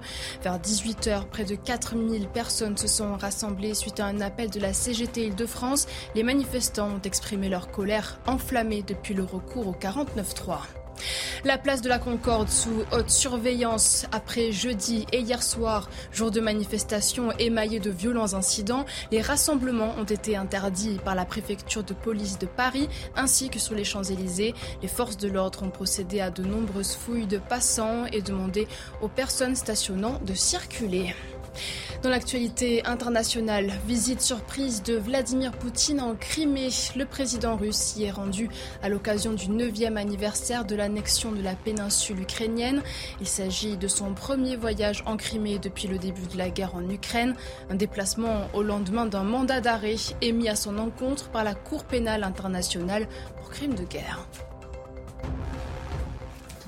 On voit que l'utilisation du 49.3 par le gouvernement euh, pour faire adopter sans vote euh, la réforme des retraites a déchaîné euh, la fureur d'un certain nombre de personnes à Paris, mais pas seulement à Paris. Et, et j'ai envie de dire, et ça fait 60 ans que ça dure puisque euh, ça fait, c'était la centième fois qu'on utilisait le 49.3 euh, depuis le début de la Ve République, et, et, presque à chaque fois, on a dit c'est un déni de démocratie. Alors est-ce que c'est vraiment, est-ce qu'on peut vraiment parler de déni de démocratie pour un outil qui figure par ailleurs dans la Constitution? Pour, euh, pour en parler, euh, on a invité ce soir Francis Choisel, qui est historien, qui est l'auteur de Comprendre le gaullisme. S'il a compris le gaullisme, il devrait comprendre le 49-3. On va essayer. voilà. Il y a Véronique Champeil d'Esplat, qui est professeure de droit public à l'Université Paris-Nanterre. Euh, on vous doit une théorie générale des droits et libertés. Et enfin, il y a François Coq, qui est enseignant en mathématiques, ancien membre de la France Insoumise, que vous avez quitté en 2018 euh, et vous avez créé depuis le collectif Les Constituants et vous êtes l'auteur de l'impératif démocratique. Alors ma première question, euh, et je vous la pose à vous, euh, Francis Choisel, puisque vous êtes a priori le plus proche de celui qui, l'a qui l'a non pas inventé, mais qui nous l'a inspiré, ce 49-3, c'est le général de Gaulle. il y a des nids démocratiques ou pas? On est quand même le seul pays qui a un article pareil. Oui, alors c'est pas seulement le général de Gaulle, car euh, la Constitution a été faite euh, aussi par Michel Debré, mais... Euh, et je crois qu'on en parlait déjà sous la 4 République, de ce 49-3. Et, donc les, les présidents du Conseil de la 4 République sont tout à fait d'accord avec cet article. Le, problème de cet article, c'est son emploi. C'est-à-dire que l'article en lui-même, il y a un emploi constitutionnel, et puis il y a un emploi dans une ambiance politique. Et donc. Euh, Comment vous faites la différence? Ah bah, la, différence. Euh, euh, je pense qu'on la verra probablement dans la discussion entre, entre un historien et, et, une juriste. il y a une appréciation de la situation politique. Alors, ce qu'on peut dire du point de vue d'aujourd'hui, c'est que le, cet article, contrairement à ce que certains disent, a été fait pour la situation parlementaire actuelle. Oui. Hein, certains qui ont l'habitude du, du 49-3 qui est fait pour discipliner une majorité euh, qui, qui, est large. On l'avait vu sous François Hollande au moment de la loi travail, par exemple. on, l'a vu, on vu presque tout le temps depuis 1962. Hein. Mais on revient à une situation qui existait avant 1962 où il n'y a pas de majorité absolue pour un camp. Et donc elle a été faite pour ça. Ouais. Alors, elle n'a pas spécialement, ce, ce 49.3, en revanche, n'a pas spécialement été fait pour régler un problème euh, de manifestation dans la rue euh, face à un projet, euh, un projet de loi. C'est la raison pour laquelle je, je, faisais la différence entre le politique et le, et le constitutionnel. Véronique Champé-Desplat, euh, il y a un y a un problème démocratique euh, à utiliser le 49-3, alors que ce soit pour euh, pour rappeler à l'ordre une majorité qui, qui tout à coup se scinde. C'était le cas pour la loi El Khomri. Il y avait ce qu'on appelait les frondeurs qui voulaient pas la voter. 49-3.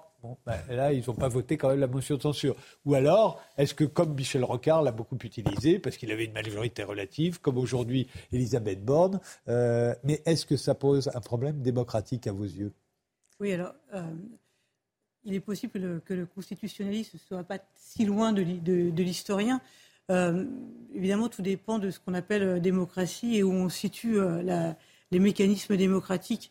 Euh, on peut dire que le 49.3 est, est démocratique en ce qu'il a été quand même adopté dans une constitution qui a été euh, approuvée par, par le peuple. Euh, donc de, de, ce point de vue-là, on ne peut pas dire qu'en tant qu'instrument général, il ne soit pas démocratique. Ensuite, bah, là où, je rejoindrai l'historien, c'est que tout dépend de, de l'usage qu'on en fait, les circonstances dans lesquelles on en fait, et, et finalement la, la, la, légitimité globale aussi qui entoure le contexte dans lequel on, on l'utilise. Euh, entre euh, la situation euh, Rocard et la situation aujourd'hui Elisabeth Borne, il y, a, bon, y a une différence dans, la dans le type de majorité, parce que même si, si la, la majorité de Rocard était relative, euh, si je puis dire, a été moins relative lui, que celle, celle d'aujourd'hui. Il lui manquait euh, quelques, quelques voix et, et, et finalement, euh, c'était aussi une façon de discipliner sa propre majorité. Alors que là, on est dans une situation quand même beaucoup plus, beaucoup plus complexe où les négociations doivent être faites de, de, façon un peu plus importante, où le dialogue doit être un peu plus important entre les différents groupes. Et, et la réforme actuelle euh, euh, depuis le départ, c'est-à-dire en fait depuis avant même le, la crise Covid, on savait euh, qu'elle qu avait une, une forte qu'il y avait une forte opposition. On pourrait dire que le Covid avait finalement euh, sauvé euh, Macron euh, puisque c'était pas tout à fait voilà, le même projet. C'était pas tout à fait le même projet, mais en tout cas les, les, le fond des oppositions était le même. Donc le, le, le, fait qu'une majorité, de, enfin une majorité des Français significatifs, un nombre significatif capable de se mobiliser était contre cette réforme. Finalement, ce n'était pas un scoop, mais il y avait cette hostilité de fond euh, quand même. Alors que le contexte dans lequel euh, Michel Rocard a utilisé les 49.3 n'était pas exactement, euh, euh, n'était pas contre un mouvement de, fond. C'était, si, je vais le dire comme ça rapidement, mais c'était finalement des 49.3 techniques. Oui. Euh, Donc là, ce que vous re reprochez, c'est que c'est une façon de passer en force contre, contre l'Assemblée, mais aussi contre la population, Exactement. qui, selon les sondages, hein, pas tout, oui. rien, selon les sondages, serait plutôt hostile. François Coq Oui, c'est-à-dire que le 49.3, à la base, était un outil qui était pour une application ponctuelle, qui était lié et adossé à un texte. Aujourd'hui, c'est devenu une méthode de gouvernement. Et on le voit avec l'utilisation avec qui en est faite cette fois-là. Et à quoi c'est lié? À un changement structurel nous sommes rentrés dans l'ère de la démocratie minoritaire. Pas simplement en France. En France, nous y sommes rentrés depuis 2022. Le gouvernement de M. Macron euh, a une euh, majorité relative à l'Assemblée nationale, mais qu'est-ce qu'une majorité relative sinon une minorité? Mais l'ère de la démocratie minoritaire, ça veut dire qu'en janvier 2018, écoutez bien, 14 des 28 pays de l'Union européenne étaient minoritaires au sein de leur propre par parlement. Même s'ils avaient une, major une, une, coalition, ils étaient minoritaires avec leur coalition au sein de leur propre parlement. Vous voulez dire en fonction de tous les gens qui auraient pu voter ou euh, non, en non, non. non. En, en termes en terme de résultats, pas par rapport aux inscrits, par rapport à ceux qui se sont prononcés dans, dans l'isoloir. Donc c'est un, un phénomène majeur que nous connaissons et que nous avons rattrapé un petit peu en dernier En France, il y a eu un petit retard à, l'allumage puisque M. Macron a permis de gagner 5 ans en étant une espèce de grande coalition mais aussi parce qu'on a un système qui amplifie les majorités, nous. Oui, mais, mais ça nous amène à un fait qui est que depuis le début du quinquennat, si nous avons cette utilisation du 49.3 sur ce texte sur les retraites, c'est qu'il a déjà été utilisé dix fois avant, que le choix qui a été fait par le gouvernement est d'employer le 49.3 sur un projet de loi rectificative de la sécurité sociale, parce que là-dessus, il peut l'employer autant qu'il euh, autant Il faut rappeler que euh, l'usage du 49.3 est limité à une fois par session parlementaire, sauf dans le cas des lois de finances. Tout à fait. C'est pour ça que le, projet de réforme des retraites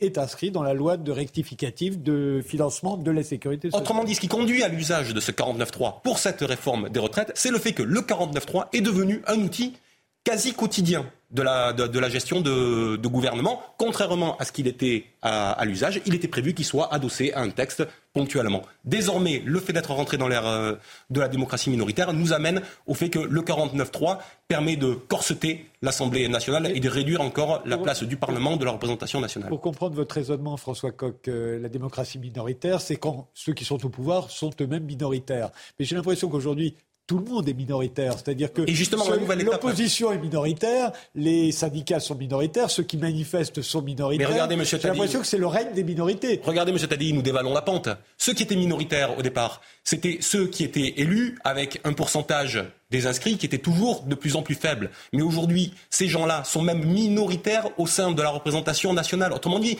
à chaque fois, on franchit un seuil d'année en année, à la fois vis à -vis de la population, minoritaire vis-à-vis du peuple, puis minoritaire vis-à-vis et dans la représentation. Où est-ce que ça va s'arrêter? À quoi ça conduit? À des hiatus de légitimité à tout niveau. On a vu avec les Gilets jaunes en 2018 qu'il y avait un hiatus de légitimité entre, d'un côté, une légitimité existante que nul ne peut contester, celle de l'élection. M. Macron avait été élu 18 mois avant, et une légitimité par nature permanente et inaliénable, la souveraineté populaire. Aujourd'hui, ce hiatus de légitimité se propage jusque dans la représentation. À un moment donné, nous voyons bien, bien que nous avons un système qui ne fonctionne plus. À un moment donné, il n'y a plus la légitimité qui permet le consentement.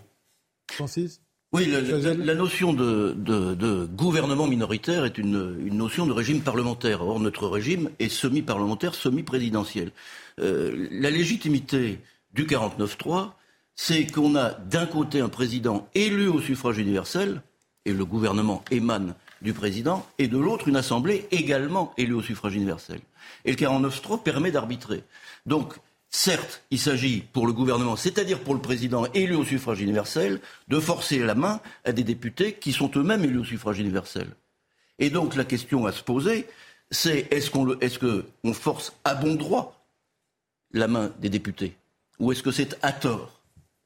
Et là, je rejoins ce que vous disiez. Il faut voir quelle est la légitimité présidentielle, quelle est la légitimité de l'Assemblée, en fonction de la participation. Là, j'ai des chiffres. Emmanuel Macron a été élu avec 38,5% des inscrits. Mais quand on regarde les législatives, on voit que ses partisans ont été élus à 12% des inscrits mais la NUPES aussi à 12% des inscrits. Le Rassemblement national à 9% des inscrits. Oui, à la fin, il n'y a plus que des minorités, c'est bien ce que je dis. Pas tout à fait. On a quand même. Non, parce que quand on compare la légitimité présidentielle, 38,5%, et si on additionne Macronis, euh, NUPES, Rassemblement national et Républicain, on a 26%. on peut traduire ça en millions d'électeurs. Hein. Mais ce que je voulais dire surtout, et, j'en termine là pour ne pas monopoliser la parole, c'est qu'on a donc d'un côté une majorité présidentielle et de l'autre une minorité parlementaire, hein. euh, un gouvernement minoritaire. Vous voyez, je, Benjamin Olivier, pas tout à fait à votre. Euh, moi, j'ai de la sympathie pour le, la Constitution de 1958 et pour la Ve République, et comme j'ai de la sympathie pour tout ce qui est ancien et qui a prouvé son, son fonctionnement. Euh, ce qui a été beaucoup modifié depuis. Hein. Même si elle a été beaucoup modifiée, qu'elle a été dénaturée, on peut parler du quinquennat ou du mm. non-cumul des mandats, du traité de Maastricht. Et donc, à, ce titre, je n'ai pas d'opposition, en tant que citoyen, je n'ai pas d'opposition de principe à ce que le président de la République ou le gouvernement utilise les outils que la Constitution lui donne, comme l'article 49 alinéa 3. Euh, mais ce que je regrette, c'est qu'il y avait d'autres outils prévus par la Constitution pour donner de la légitimité à, à, cet exécutif fort, comme par exemple l'outil du référendum, et que les présidents ou les gouvernements ne songeraient jamais, enfin, on les voit très rarement euh, avoir recours à cet outil qui permettrait de contrebalancer ce que l'article 49 alinéa 3 a de, de, de très exécutif. Euh, et de même, euh, sans même parler du fond du projet qu'on peut approuver ou non, ce qui est dommage, c'est que un, les, la Constitution est faite pour donner au, président et au gouvernement les moyens de la souveraineté. Et c'est dommage qu'un projet comme ça soit toujours présenté comme une adaptation à des contraintes extérieures ou venu de, l'extérieur et non comme le déploiement de la souveraineté. Donc, quitte à utiliser cet article, euh, autant qu'il soit présenté comme l'expression le, pleine de la souveraineté euh, du président de la République. Mais euh, à chaque fois, c'est un argument en disant, bah, puisqu'on l'a, euh, d'abord, un, c'est bien. Or, euh, parfois, on a des choses et c'est pas bien. On a eu longtemps la peine de mort et beaucoup de gens trouvaient que ce n'était pas bien. Euh, donc, on peut avoir dans son arsenal ou de, parmi ses outils quelque chose qui n'est pas bien. Je suis d'accord, mais ça a été. Et deuxièmement, on peut avoir quelque chose qui est bien ou qui est pas bien, mais qu'on n'utilise pas. par exemple, la bombe nucléaire, hum. on l'a mais on ne l'utilise pas. On la garde. Et, voilà. et, puis entre les deux, il y a l'utiliser à bon escient. Voilà. Mais, non, mais, c'est pas, ce que je veux dire, c'est que le fait qu'on l'ait n'implique pas que c'est bien, ni qu'il faut l'utiliser. Non, mais ce régime qui est ancien et qui a prouvé son efficacité a aussi été construit pour régler, enfin, dans l'esprit de son fondateur, pour régler un, un problème de 150 ans, puisque la France alignait les régimes et les républiques, et, et, il espérait régler certains de ces problèmes. Le général de Gaulle était sans doute trop dur avec la Troisième République, à qui il reprochait d'avoir perdu la Deuxième Guerre mondiale, mais qui avait quand même gagné la Première. Mais disons que la cinquième me semble, être, euh, me semble avoir prouvé son, son efficacité pour régler les, les problèmes politiques de la France. Justement, euh, si on, euh, certains disent qu'il faudrait supprimer le 49.3, certains d'autres disent qu'ils ne l'utiliseront jamais.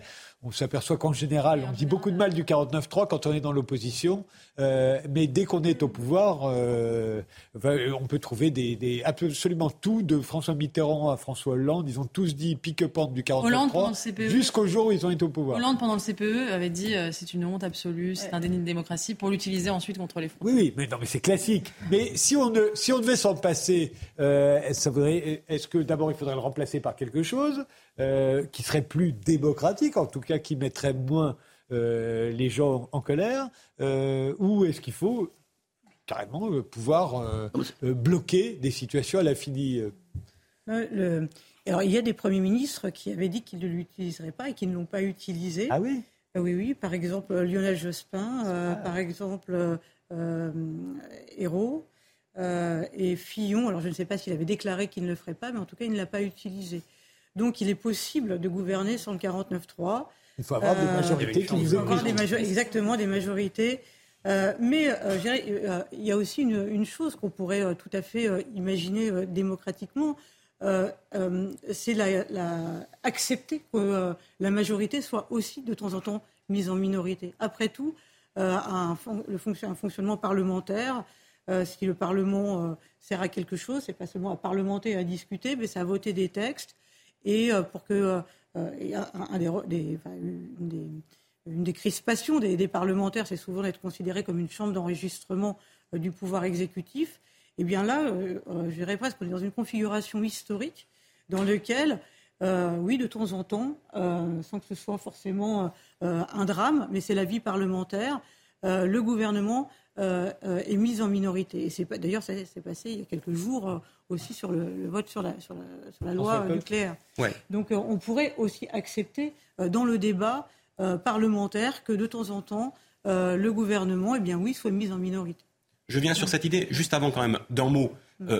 La, la, période et la manière dont fonctionne la Ve République a quand même grandement changé depuis 2002 et l'inversion du calendrier électoral. À partir de là, on a des majorités, on avait des majorités pléthorique, parce que les députés devaient directement leur élection, à l'élection quelques semaines auparavant du président de la République, ce qui leur faisait d'ailleurs perdre une grande partie de la légitimité. Tout ça s'est effondré, je l'ai dit, euh, en, 2022. Et donc c'est pour ça que le, le 49.3, qui a été assez peu utilisé effectivement sous les, sous, les derniers euh, quinquennats, euh, ben, d'un coup, il se revivifie dans son, dans son usage parce que les règles du jeu euh, ont changé. Après, sur ce que vous disiez sur la minorité, euh, moi je, je, suis d'accord sur l'idée de minorité sur un texte, mais justement le 49.3 ne permet pas ça. Il dit ne posons pas la question sur le texte, la question qui est posée à partir du moment où le 49.3 a été dégainé par, Mme Borne. Ce n'est pas êtes-vous d'accord, oui ou non, sur le texte que nous avons proposé de réforme des retraites? C'est êtes-vous pour ou contre la censure du gouvernement et, sa, et sa démission? Donc ça, ça ne permet pas justement cette expression majoritaire ou minoritaire sur un texte, parce qu'il y a peut-être, et il y a même très certainement des députés qui ne souhaitent pas le, départ du, gouvernement et qui ne voteront pas la censure, mais pour autant qui n'étaient pas d'accord avec le texte sur la réforme des retraites. Autrement dit, c'est un biais qui empêche de répondre à la question. La question qui nous était posée, c'était une question sur la réforme des retraites à la base. Est-ce que nous sommes d'accord collectivement pour aller vers le choix qui a été proposé par le, par le gouvernement? Et au final, il n'y aura pas de réponse à cette question. Et Mme Borne nous dit pourtant que euh, répondre oui ou non à la motion de censure, c'est répondre à la question des retraites. Eh ben, tout cela n'est pas vrai. Oui, mais ça, ça, ça n'est pas lié au 49.3, c'est pas nouveau. Ah ben si. Si. Directement. Le, quand un gouvernement met en jeu sa responsabilité, c'est le, le, régime parlementaire. Hein. Et le 49.3, c'est le gouvernement qui dit c'est tellement important, ce sujet-là, que si vous ne le votez pas, je m'en vais. Hein, c'est ça, c'est le chantage à la démission. Mais le chantage à la démission, le 49.3 est une procédure qui a été, mise en place, mais sous la quatrième, sous la troisième, on avait également des gouvernements qui étaient renversés. Alors je suis d'accord avec vous que euh, le, on n'est pas obligé de démissionner automatiquement quand on est mis en minorité. C'est la différence en fait entre le régime présidentiel et le régime parlementaire. Et j'ai dit tout à l'heure qu'on était à mi-chemin entre les deux. Aux États-Unis, le président des États-Unis a un ministre, il réussit ou il ne réussit pas à faire passer ses, textes au Congrès, mais pour autant il ne démissionne pas parce qu'il n'y a, pas de responsabilité parlementaire. Il y a, bien une... Bon, mais, mais, mais vous avez raison, le, le 49-3 est le moyen actuel pour le gouvernement de hausser l'enjeu il fait du chantage en fait. Il dit c'est du chantage. Si, vous le votez oui, mais c'est du chantage, mais aussi c'est. Vous m'en reversez. Bon, euh, vous avez dit que j'étais spécialiste du gaulliste à De Gaulle. Pour certains référendums, il disait c'est tellement important que si, vous ne votez pas, je, ne me sens pas de continuer comme ça. Mais vous vous donnez qu'une partie du chantage, parce que ce qu'il dit, il dit pas si c'est comme ça, je m'en vais, parce que tout le monde lui dirait ben va-t'en. Non, il dit si c'est comme ça, je m'en vais, je fais semblant de partir, on dissout l'Assemblée et c'est vous, eh non, qui mais partez. Pas, non, non, mais c'est vous qui partez. Non, mais oui, non, mais euh, on, fait comme si c'était obligatoire. Non. Le, si la motion de censure est votée, il n'y a pas du tout obligation de, dissoudre. De toute façon, il n'y a même pas, obligation de changer véritablement le gouvernement. si vous avez une censure, admettons que lundi il y a la censure, le président de la République peut très bien dire je reçois la démission du gouvernement, je renomme Madame Borne avec un gouvernement où il n'y a plus Monsieur Dussopt. Ou bien je, je remplace Madame Borne et je refais un gouvernement avec Monsieur Dussopt. il ne faut pas dramatiser. Il faut pas. il faut rappeler simplement. Et, le chantage. Vous avez vu les sondages d'aujourd'hui? Non, je lis pas les eh ben, sondages. les sondages d'aujourd'hui, c'est que les Républicains sont bien implantés, donc ils retrouveraient à peu près leurs leur troupes, contrairement à ce qu'on disait jusqu'ici, que la, NUP baisserait, la NUPES baisserait, que pas beaucoup, que, les, macroniens baisseraient aussi et que le Front National augmenterait un peu. Ça serait en, quelque sorte une dissolution qui n'aurait aucun effet, un peu comme celle d'Edgar Faure sur la quatrième République. Euh, là, c'était pour d'autres raisons. Mais le seul résultat ça serait que le président de la République ne pourrait plus dissoudre pendant un an. Absolument. Et donc, il, bah, doit bah, y réfléchir deux fois, hein, parce que c'est un fusil à un coup. N'oubliez pas que c'est une... Euh, oui, c'est un fusil à un coup. Un an, Après, il serait complètement... Il, aurait plus. il faut se souvenir simplement que la seule fois où une motion de censure a réussi à renverser un gouvernement sous la Ve République, c'était en octobre 62.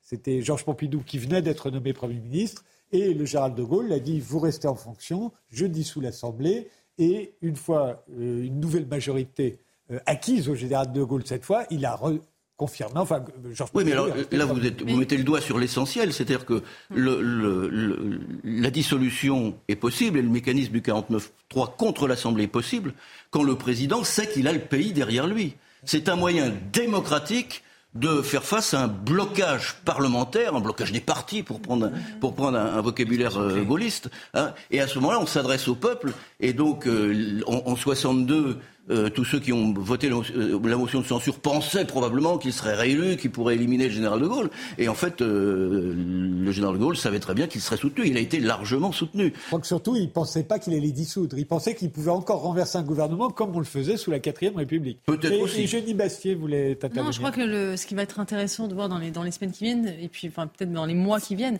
c'est est-ce qu'on vit une crise politique ou une crise de régime?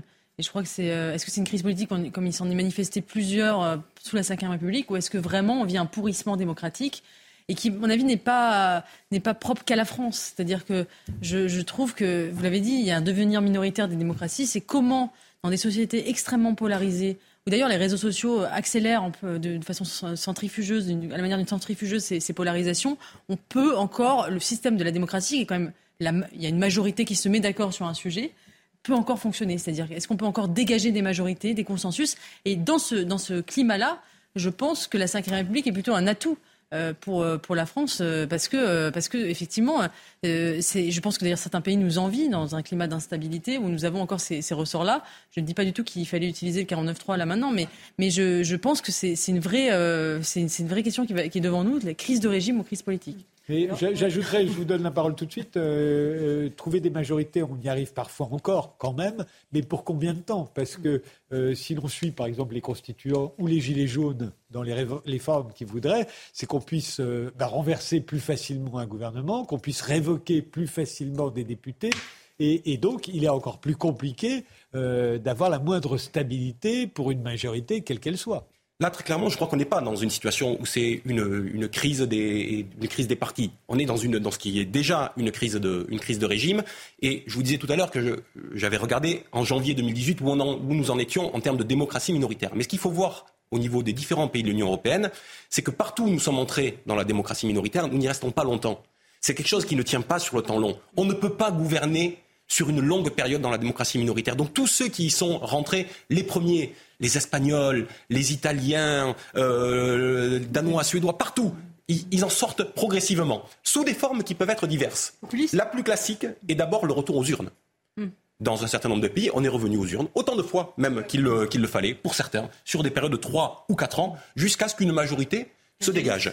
Pour d'autres, ça a été des changements tactiques d'alliance. Pensez à ce qui s'est passé en Italie, quand on a vu des, gouvernements avec le mouvement 5 étoiles et la Lega, entre le mouvement 5 euh, étoiles et le, Parti démocrate, etc., etc., puis des, mouvements, des, gouvernements euh, encore plus larges. Et puis, il y a d'autres endroits où on reforme des, pays qui ont euh, des cultures de grandes coalitions, où on reforme des coalitions extrêmement larges, mais désormais extrêmement hétéroclites, dont on, verra si elles tiennent ou pas. Je pense à l'Allemagne, aujourd'hui, qui a une, une, coalition très large avec le, SPD, les sociodémocrates. Qui lui fait changer d'avis assez régulièrement euh, voilà. mais partout, Ce que je veux dire, c'est que partout, il y a une recherche du fait majoritaire pour en sortir, ou en tout cas pour relancer la machine euh, électorale. L'autre aspect, euh, et je le dis d'un mot, c'est que l'autre solution, c'est qu'on peut aussi considérer que si on en arrive à cette, situation de blocage électoral qui conduit à la démocratie euh, minoritaire, c'est qu'à un moment donné, les citoyens font un choix en conscience aussi de bloquer le système, de bloquer le système électoral. Et qu'à un moment donné, il y a peut-être besoin d'une refondation populaire, voilà, de redéfinir collectivement ce qui est bien pour soi et ce qui est bien pour tous et quelles sont les règles du jeu de la citoyenneté. Oui, je, vais l'ajouter. Euh, euh, il y a aussi eu le cas de la Belgique, hein, qui euh, pendant, pendant presque un an n'avait pas de gouvernement. Plus d'un an. Plus d'un an. et qui ont une majorité avec sept partis. Mais je voulais, je vais partager votre diagnostic sur la crise de régime, crise politique, mais je ne, mais, mais pas, mais pas le, le, le, le je partage le constat, mais pas le, la, la, fin de l'analyse, parce que la Ve République, ça, fait pas, c'est pas seulement d'hier ou de que, le régime lui-même euh, a été, enfin, est remis, est remis en cause. Et donc, euh, euh, moi, je ne suis pas si certaine que ce ne soit pas aussi une crise de régime. Mais je pense que c'est, je pense qu'on est dans une situation finalement très intéressante parce qu'on ne sait pas ce qui va se passer. Il est impossible de répondre de façon assurée à savoir est-ce qu'on est dans une crise politique et de régime. Politique, assurément, en tout cas, pour le contexte là sur le court terme, il y a une crise politique. Je pense qu'on.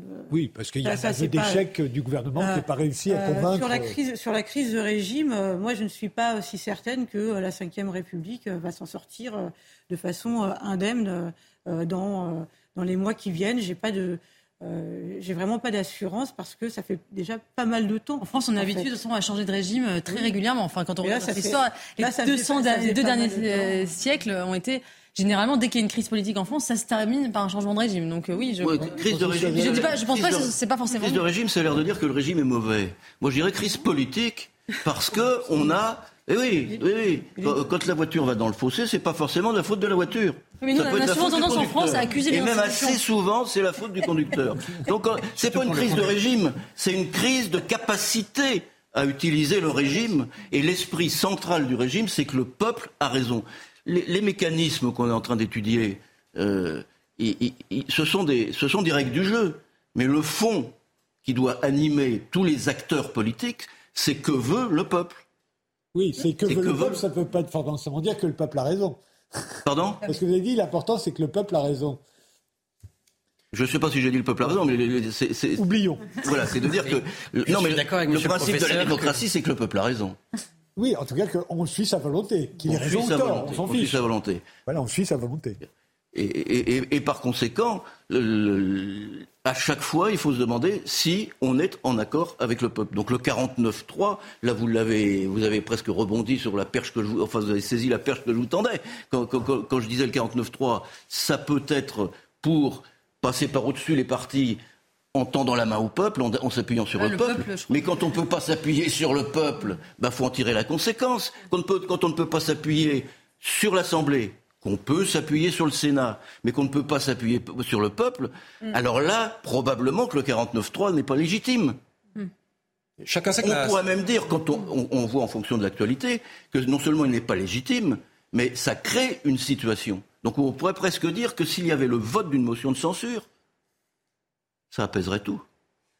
Ce sera le mot de la fin, très provisoire. On en reparlera certainement. Je vais remercier euh, Eugénie Bassier qui nous quitte. Et euh, on va s'intéresser à la France moche. Euh, mais d'abord, ça. Voilà, merci. En attendant du 23 mars, les rassemblements se multiplient en région, comme à Nantes, 6 000 personnes selon la police, 15 000 d'après les syndicats ont défilé dans les rues. La tension est montée d'un cran en milieu d'après-midi. La police, cible de jets de bouteilles, a répondu par des tirs de gaz lacrymogène. La brigade anticriminalité a arrêté au moins 4 individus. Le pape François a reçu Anne Hidalgo au Vatican, un entretien de 40 minutes en espagnol durant lequel le souverain pontife et la maire de Paris ont abordé divers sujets, en particulier la situation des réfugiés, les questions climatiques, mais aussi le chantier de restauration de Notre-Dame de Paris. Et puis cette annonce de Donald Trump sur les réseaux sociaux, l'ancien président des États-Unis a assuré qu'il allait être arrêté mardi. Donald Trump appelle à des manifestations.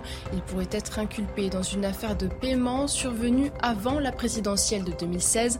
Il aurait acheté le silence d'une actrice pornographique avec laquelle il aurait eu une liaison.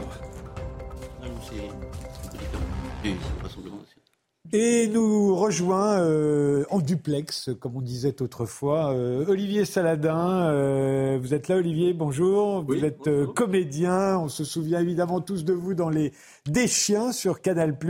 Mais vous êtes également administrateur de l'association Paysage de France qui est derrière euh, La France Moche, un, compte Twitter qui connaît un certain succès depuis quelque temps. Euh, alors, vous allez nous dire, est-ce que c'est, est-ce que c'était ironique au départ? Est-ce que vous trouvez vraiment que la France est moche? Et est-ce que véritablement notre pays est en train de devenir moche, de devenir moche, moche? Voilà, il commence à être tard. la parole est à vous, Olivier.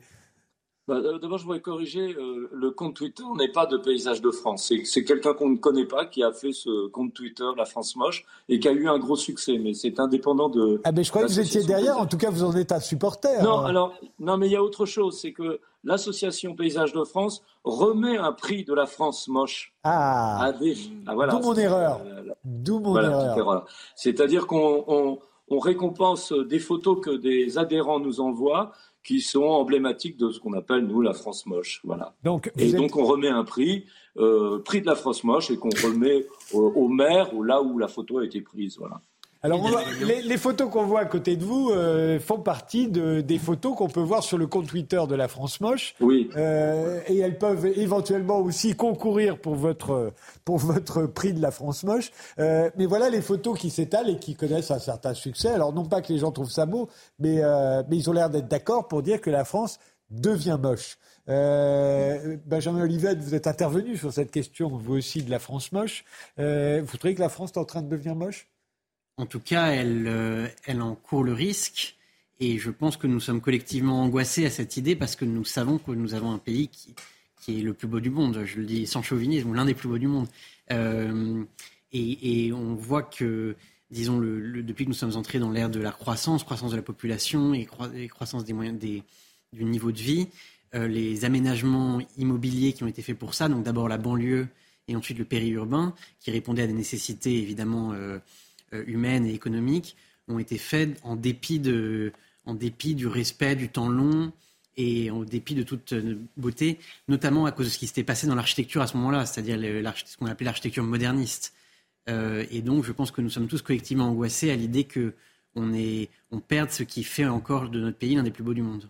Alors là, il se trouve que les, photos qu'on a vues là, c'était plusieurs œuvres d'art contemporain. Je pense que c'était, euh, vu que vous avez un euh, euh, publié un livre sur l'art contemporain, c'était pour vous. Mais il y a aussi effectivement des bâtiments hein, qui, sont, qui sont exposés. Olivier Saladin, si vous-même vous remettez un prix de la France moche, ça veut dire que vous pensez qu'il y a quand même une tendance Oh, bah oui, oui. Moi, nous, ce qu'on, dans paysage de France, surtout ce dont on se plaint, parce que là, les œuvres d'art là qui ont été présentées là dans les photos, bon, ça, c'est on est, c'est de la subjectivité. Bon, c'est très difficile ah de, de déterminer ce qui est beau ou l'air, je ne sais pas. Mais il y a de la laideur objective, notamment par, euh, euh, je trouve, par l'affichage publicitaire dans les entrées de ville qui sont pour moi, pour nous, euh, assez détestables, quoi, pour, plein de, à, plein de points de vue. Enfin, euh, le harcèlement publicitaire à l'entrée des villes, c'est une catastrophe hein, pour nous. Les centres commerciaux immondes, les boîtes à chaussures, parce qu'on espèce de des boîtes, des constructions d'usines, euh, euh, que sans, aucune architecture, rien. On demande même pas ce qu'il y ait des arbres tout autour, mais des grillages qui entourent euh, ces, fausses usines où on met des Pères Noël pour des, petits Pères Noël qui viennent de Chine. Enfin, voilà. Euh, euh, bon, euh, voilà, ça c'est une, bah là, ça c'est, c'est une photo que j'ai prise moi. Bon, je trouve ça assez laid, quoi. La pizza, euh, c'est ce bloc là de. Il y a, l'architecte Rudy Ricciotti que j'avais annoncé tout à l'heure, mais, mais pour l'instant, il ne nous a pas encore rejoint en duplex, lui aussi. peut-être s'est-il endormi ou au contraire, s'est-il réveillé. ah, pour l'instant, il n'y a pas de connexion. Benjamin, vous vouliez ajouter quelque chose? Si je peux introduire un léger différent au sein du parti euh, anti-France moche, hein euh, je dirais quand même que euh, la beauté et la laideur ne sont pas si subjectives qu'on veut le croire. et notamment, il y a quelque chose qui s'est passé dans, le, dans l'architecture moderne au XXe siècle, même s'il y a des réalisations qu'on peut trouver belles, c'est la déconnexion complète avec du bâtiment qui exprime la subjectivité révolutionnaire de l'architecte, la déconnexion du bâtiment avec le paysage autour. C'est-à-dire que par exemple, on voit des bâtiments faits par des superstars de l'architecture qui pourraient être faits n'importe où. Euh, alors qu'au contraire, dans l'architecture, disons, d'avant le XXe siècle, il y avait quand même un lien entre le bâtiment et l'ensemble du paysage, l'ensemble d'une rue, euh, les matériaux qui étaient utilisés. Par exemple, à Paris, vous voyez qu'il y a une, unité de couleur de la pierre qui est utilisée, ou bien les châteaux de, la Loire sont faits avec du tuffeau de Touraine. Euh, et ça, je dirais que cette inscription du bâtiment ou des bâtiments dans le paysage, euh, a été complètement perdu. C'est vrai qu'aujourd'hui, on voit à peu près partout dans le monde les mêmes immeubles en verre et en acier, par exemple, qui sont loin d'être beaux, euh, sans pour autant être moches, mais enfin, ils sont rien, et, on les voit partout. Quelle que soit la latitude, quelle que soit la température, quelle que soit la météo, euh, le climat, c'est les mêmes. Exactement.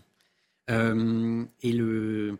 Comment dire le, le, En fait, ce qui s'est passé dans l'architecture du XXe siècle, c'est que à, la, volonté de faire une œuvre dans laquelle des gens puissent habiter, euh, et qui soit belle, a, été remplacé, ça a été remplacé par un autre critère qui était de faire moderne. Et une fois qu'on a décidé que ce qui était le plus important, c'était pas de faire beau, c'était de faire moderne, Euh, là, il y a quelques réussites flamboyantes, spectaculaires des architectes, on connaît tous. Mais ensuite, à partir de là, la corporation des architectes a été laissée sans critères ou sans modèle et libre de faire ce qu'elle veut. Euh, ce qui, ce qui, et, donc au bas de l'échelle, quand ce ne sont pas des architectes superstars, mais juste des fabricants de hangars ou de centres commerciaux, c'est le grand n'importe quoi. Euh, Olivier Saladin, euh, du temps des déchiens, je me souviens une des critiques qui étaient portées contre les déchiens, c'était vous vous moquez des pauvres, vous vous moquez de la province, etc., etc ce qui n'était pas du tout votre cas, bien entendu. Et, il ne s'agit pas de remettre ce débat sur le feu, mais euh, dans, la, dans la France moche, que ce soit chez vous ou sur ce compte Twitter qui a de plus en plus de succès. Euh, est-ce qu'il ne s'agit pas, là encore, de désigner, alors toujours euh, les, les, les, petites villes périphériques dont l'entrée est saccagée par les, les, les 4 par 3, les 4 par 3 ou par les ronds-points, oubliant par la même occasion que dans Paris ou dans les grandes villes, il y a énormément de bâtiments moches aussi. Mais est-ce qu'on les photographie, cela, avec, la même, euh, avec le même délice?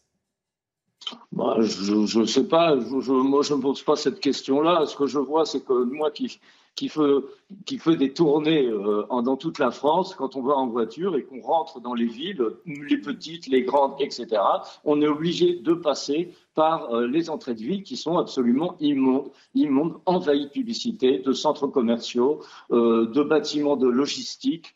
Et, ce sont les, les, plus pauvres qui sont rejetés des grandes villes et des centres-villes, qui doivent, euh, qui vont travailler dans les centres de ces grandes villes et qui sont obligés de se pastiller cette laideur objective euh, tous les jours. Et voilà, moi, c'est ce dont, je, enfin, moi, personnellement, qui me révulse. Je, je, je, condamne. Enfin, je trouve ça affreux de voir ce, ce qu'on fait subir aux gens, quoi, cette laideur permanente, au point qu'ils sont obligés de prendre des avions pour aller retrouver des paysages plus, plus calmes, plus euh, dans d'autres pays où on va trouver un peu de calme paysager. François Coq. Ouais, moi, ce, que, ce qui est moche pour moi, c'est ce qui nous agresse en tant qu'individu. Moi, qu'est-ce qui m'agresse en, tant qu'individu C'est-à-dire que c'est le fait qu'on veuille m'imposer à un moment donné une vision, me dire ce que je dois être. Me dire que je dois être un consommateur, par exemple, quand effectivement, quand j'entre dans une ville, je vois les grands panneaux euh, publicitaires. Me dire que je suis un homme monde parce que quand j'arrive dans une métropole, je vais trouver exactement les mêmes magasins, avec les mêmes marques, avec les mêmes euh, devantures. Et puis le dernier aspect qui, qui pour moi est un facteur de mocheté, et, vous l'avez vous l'avez évoqué, c'est qu'à un moment donné, il y a une perte du sens et du fil historique de ce que nous sommes. Et quand on juxtapose à côté de constructions qui ont une histoire, un passé et une cohérence, des bâtiments qui à un moment donné en sont totalement dépourvus pour euh, différentes, euh, différentes raisons, ça agresse. Euh, ça dépend. Enfin, peut-être que c'est ça qui agressait. Si, vous, si on se souvient de la Tour Eiffel, par exemple, quand elle est érigée euh, en face du Trocadéro en 1889, euh, elle détonne totalement avec les immeubles haussmanniens qui sont à côté. Elle est d'ailleurs détestée. pas seulement par une partie de la population, par la plupart des intellectuels à l'époque et de tous ceux qui se pensent de grands esthètes. Or, aujourd'hui, on est tous d'accord pour dire qu'elle est très belle. donc, il y a aussi, il y a peut-être, non, non c'est un symbole. Et on est habitué, on est attaché au symbole, mais si vous essayez de, comment dire, de, de, retirer l'idée de symbole, est-ce que c'est est-ce que c'est beau? Ça écrase l'école militaire. Euh. En tout cas, c'est pas, c'est, pas dans le. Non, mais je veux dire. Oui, mais enfin, là, je trouve que. Qu'est-ce que vous pensez grave d'écraser l'école militaire. Alors, qu'est-ce que vous pensez du centre Pompidou? J'aime beaucoup. J'aime beaucoup, j'aime beaucoup les tuyaux, j'aime beaucoup les. Et, Dès le départ. Mais je voudrais pas qu'il y en ait trop non plus. mais normalement, je donne jamais mon avis. euh, je n'irai pas aussi loin que Monsieur le professeur, parce que j'aime beaucoup, beaucoup, la Tour Eiffel. Euh, mais cela dit, on se sert beaucoup, et vous venez de le faire, et c'est le même domaine, le même débat dans l'art contemporain, des grands exemples, des moments de rupture fracassante des, des, du début des avant-gardes. Euh, où effectivement on remettait complètement en cause ce qui était les acquis comme la beauté, mais où le résultat était beau, pour ensuite autoriser le n'importe quoi euh, qui est fait 100 ans après. Mais la Tour Eiffel, effectivement, c'était bien, l'Olympia, c'était bien. Euh, la Tour Montparnasse, c'est déjà beaucoup moins bien, par exemple, pour donner un exemple. oui, Et j'aimerais revenir aussi sur la question de, du périurbain et de la pauvreté et de, et de Paris, puisque j'aimerais qu'on parle un tout petit peu de Paris. D'abord, les riches, la beauté est un luxe aujourd'hui. Et les riches quand, ils peuvent, vivent dans l'ancien et partent en vacances dans des endroits où des paysages préservés. Donc effectivement, la beauté euh, est un luxe. Euh, cela dit, euh, Paris aussi est victime de graves endommagements en ce moment. je pense qu'on peut parler de ce que fait Madame notre maire pour rendre la rue complètement illisible par des dizaines de voies, de signes, de plots, de lignes jaunes, de barrières. je ne suis pas sûr que ce soit elle personnellement qui choisit. Ah, j'ai pas encore parlé des poubelles, mais enfin il y a quand même une sorte de de, de, de, comment dire d'endommagement de ce qui est la plus belle ville du monde, qui est Paris. Et je voulais parler aussi de quelque chose qui me préoccupe, qui sont les immenses bâches parce que tous les monuments sont en restauration en ce moment, la Madeleine, l'Opéra Garnier, le Louvre, le, et sur lesquels on met des immenses bâches, sur lesquelles on met des pubs. Euh, des mmh. grosses pubs, Louis Vuitton, euh, Nike, Reebok, euh, je sais, enfin non, Évidemment. je crois que Reebok ça n'existe plus. et je crois que ça c'est aussi quelque chose qui, que j'aimerais que nos édiles prennent ça en compte, parce que pour la, la ville qu'ils offrent à nos regards. J'ai entendu une voix là, c'était. Oui, je crois qu'il y a quelqu'un en ligne. Il y a quelqu'un en ligne, euh, mais il apparaît. Euh, si c'est Rudy Ricciotti, je suis ravi de le voir, mais euh, est-il là? Non, il n'est pas là. je voudrais Alors, demander On a entendu la voix de, de, Oui, c'est peut-être moi qui suis intervenu. Alors, pardon. Est-ce que, que, vous avez des photos d'éoliennes On a fait ce débat-là déjà, on ne ah va, va, pas le refaire. Olivier Saladin. Non, mais ce que je voulais dire, c'était par rapport à la Tour Eiffel. On va pas se poser la question s'il faut démolir la Tour Eiffel ou pas. Elle est là, C'est comme Beaubourg. Maintenant, on l'accepte complètement. Enfin, c'est plus un débat, ça. Alors que le débat de la privatisation de l'espace public par la publicité, par les panneaux publicitaires de 4 mètres par 3, scellés au sol, qui sont là et qui, qui nous harcèlent, harcèlent, un véritable harcèlement, ça c'est vraiment un problème, quoi. un problème moral aussi, quoi, par le fait qu'on a privatisé. Même ça, on nous l'enlève, on nous l'enlève. La biodiversité, elle, est très très abîmée. Euh, euh, les insectes, il y en a plus. Euh, le, la météo, bon, le, temps se dégrade complètement. Et, ce qui nous c'était encore le paysage. Et même ça, on nous l'enlève. Et alors, justement, on peut poser la question, et c'est un peu ce que, ce que vous avanciez, Benjamin euh, Olivier en parlant de, la maire de Paris, euh, mais qui est responsable? Parce qu'on a l'impression que c'est les maires, euh, j'en sais rien, est-ce que c'est les maires? Et, au conseil municipal, il y a certainement des adjoints euh, à, l'urbanisme, au paysage. Euh, qui est responsable de tout ça? Euh, Les gens et les phénomènes. J'imagine qu'il y a des phénomènes qui sont à l'œuvre aussi, François Coq. Comme beaucoup de choses en politique, on voit débarquer dès qu'il est question d'aménagement urbain, des grands cabinets de conseil par qui il faut absolument passer et qui finalement ont un comportement très moutonnier, qui proposent tous à peu près la, la même chose et le même type d'aménagement. Et au final, les élus locaux décide in fine, mais sur la base euh, d'un champ de décision qui a été largement réduit, restreint et préétabli par ces cabinets de, conseil qui se font gracieusement payer pour ça. Non, mais moi, je pense que la, responsabilité euh, est, celle, est, celle, des maires. Hein. Oui. Il y, a, une, législation sur, la, sur, les, sur les panneaux publicitaires. Je pense que de ce point de vue-là, il y a plutôt eu un progrès. Non, il n'y a, pas de progrès. Ça dépend, ça dépend peut-être où, mais il y, a, quand même eu, je pense, euh, une législation, une prise de conscience qu'il faut supprimer euh, un certain nombre de, de, publicités. Et donc, si, si ça n'est pas le cas, c'est que la municipalité l'a autorisé. Euh, tout ce qu'on voit à Paris, c'est évidemment la municipalité. Hein. Qui, d'autre Non, mais ce qui... Hein ce qui se passe en ce moment, c'est que c'est vrai que la, la, la, la, réglementation est extrêmement complexe et, et c'est d'ailleurs c'est inversement proportionnel avec la complexité des, des, lois et des textes sur la publicité qui fait que finalement ça ne, ça ne marche pas. C'est-à-dire les lois, il n'y a pas d'application, il n'y a pas de police parce que le gouvernement Macron a enlevé, va enlever là bientôt le pouvoir de police au préfet. Donc ça va revenir au maire qui vont avoir la pression, évidemment, des afficheurs qui sont extrêmement puissants et qui sont toujours à Bercy, avec le chantage, évidemment, à l'emploi et tout ce qui s'ensuit, avec, euh, voilà, et puis, euh, donc ça, ne marche pas. Donc les, ça va être, au contraire, ça va s'aggraver. Même le gouvernement Macron a aussi passé un décret qui va arriver, malheureusement, et qui va permettre de pouvoir remettre de la publicité dans les petites villes de moins de 10 000 habitants, ne faisant pas partie d'une unité urbaine de plus de 100 000. Bon, euh, donc euh, non, ça va aller dans le très mauvais sens, malheureusement. Benjamin Olivier? Euh, Je crois que je connais le coupable de l'enlaidissement de la France. je vais vous le dire, mais ça reste entre nous. le coupable, c'est chacun d'entre nous, c'est nous tous, parce que nous voulons tous collectivement, en tant que consommateurs de masse, nous voulons tous nous enrichir, nous voulons tous avoir accès à la consommation, nous voulons tous avoir accès à la... Beaucoup d'entre nous veulent avoir accès à la maison individuelle, dont le développement du périurbain. les maires veulent que chacun ait un emploi, ils sont très contents d'ouvrir un centre commercial, des parkings, chacun veut avoir une voiture.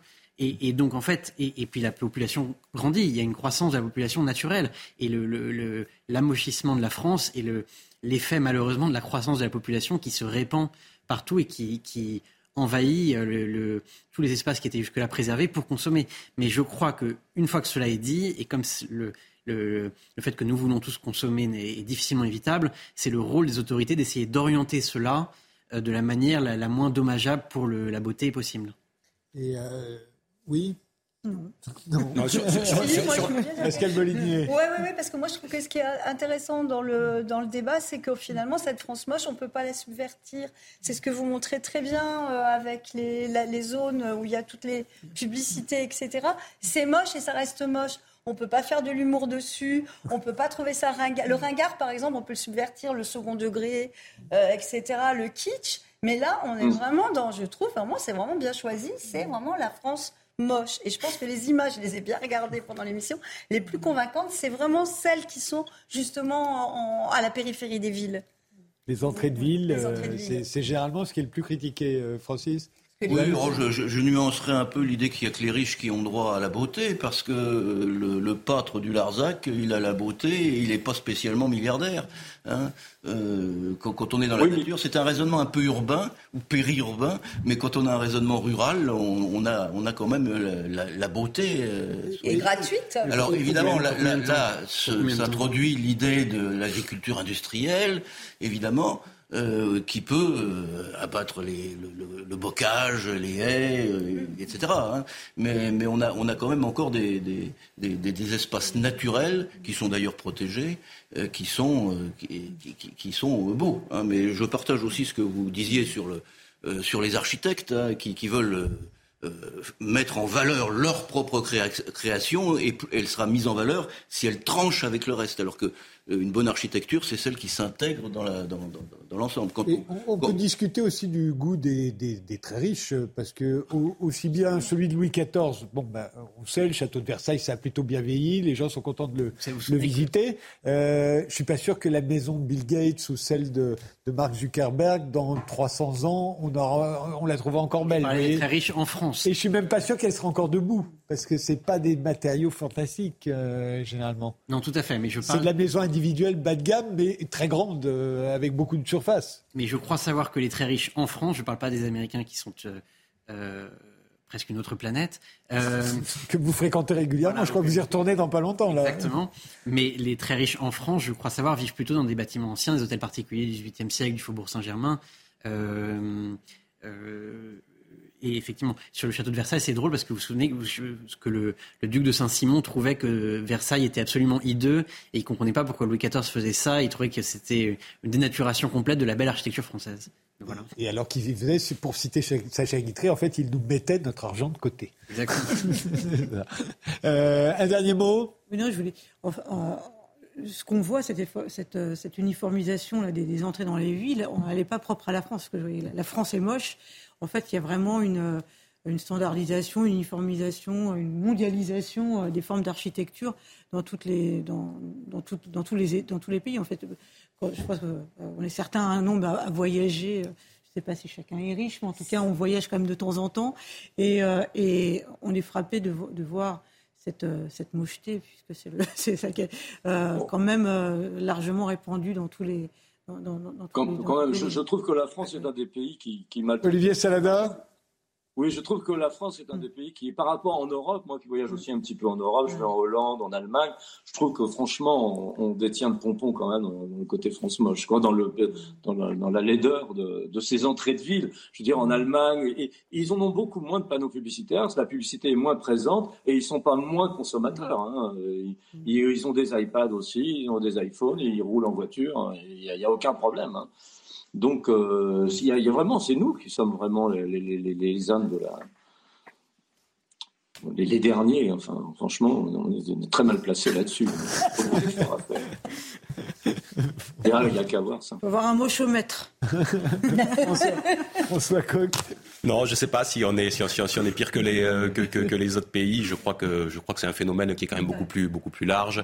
Et c'est pas, c'est pas reluisant à quelque endroit qu'on aille euh, dès qu'on rentre dans, dans, ce phénomène euh, urbain, périurbain. Et la place aujourd'hui, voilà, envahissante de la, de la publicité, je l'ai dit tout à l'heure, qui vise bah, à. Enfin, vous êtes tous contre la publicité. J'ai, j'ai rien contre, mais, mais parfois, vu les bâtiments qu'on voit, on se dit, il vaudrait peut-être presque mieux une publicité Non, non, pour le coup, non. Parce que même si une architecture est désagréable à l'œil, voilà.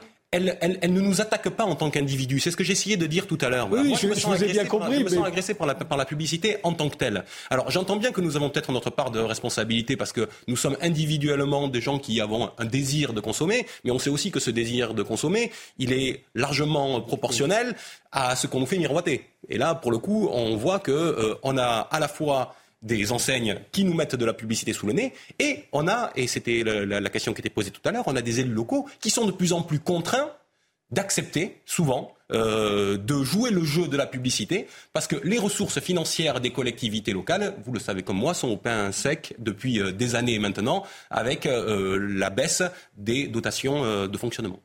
Je vous remercie tous les cinq d'avoir participé à cette émission. Merci de nous avoir suivis. On se retrouve demain à 22h pour un, pour un autre numéro des Visiteurs du Soir. Je vous souhaite une très bonne nuit. Merci.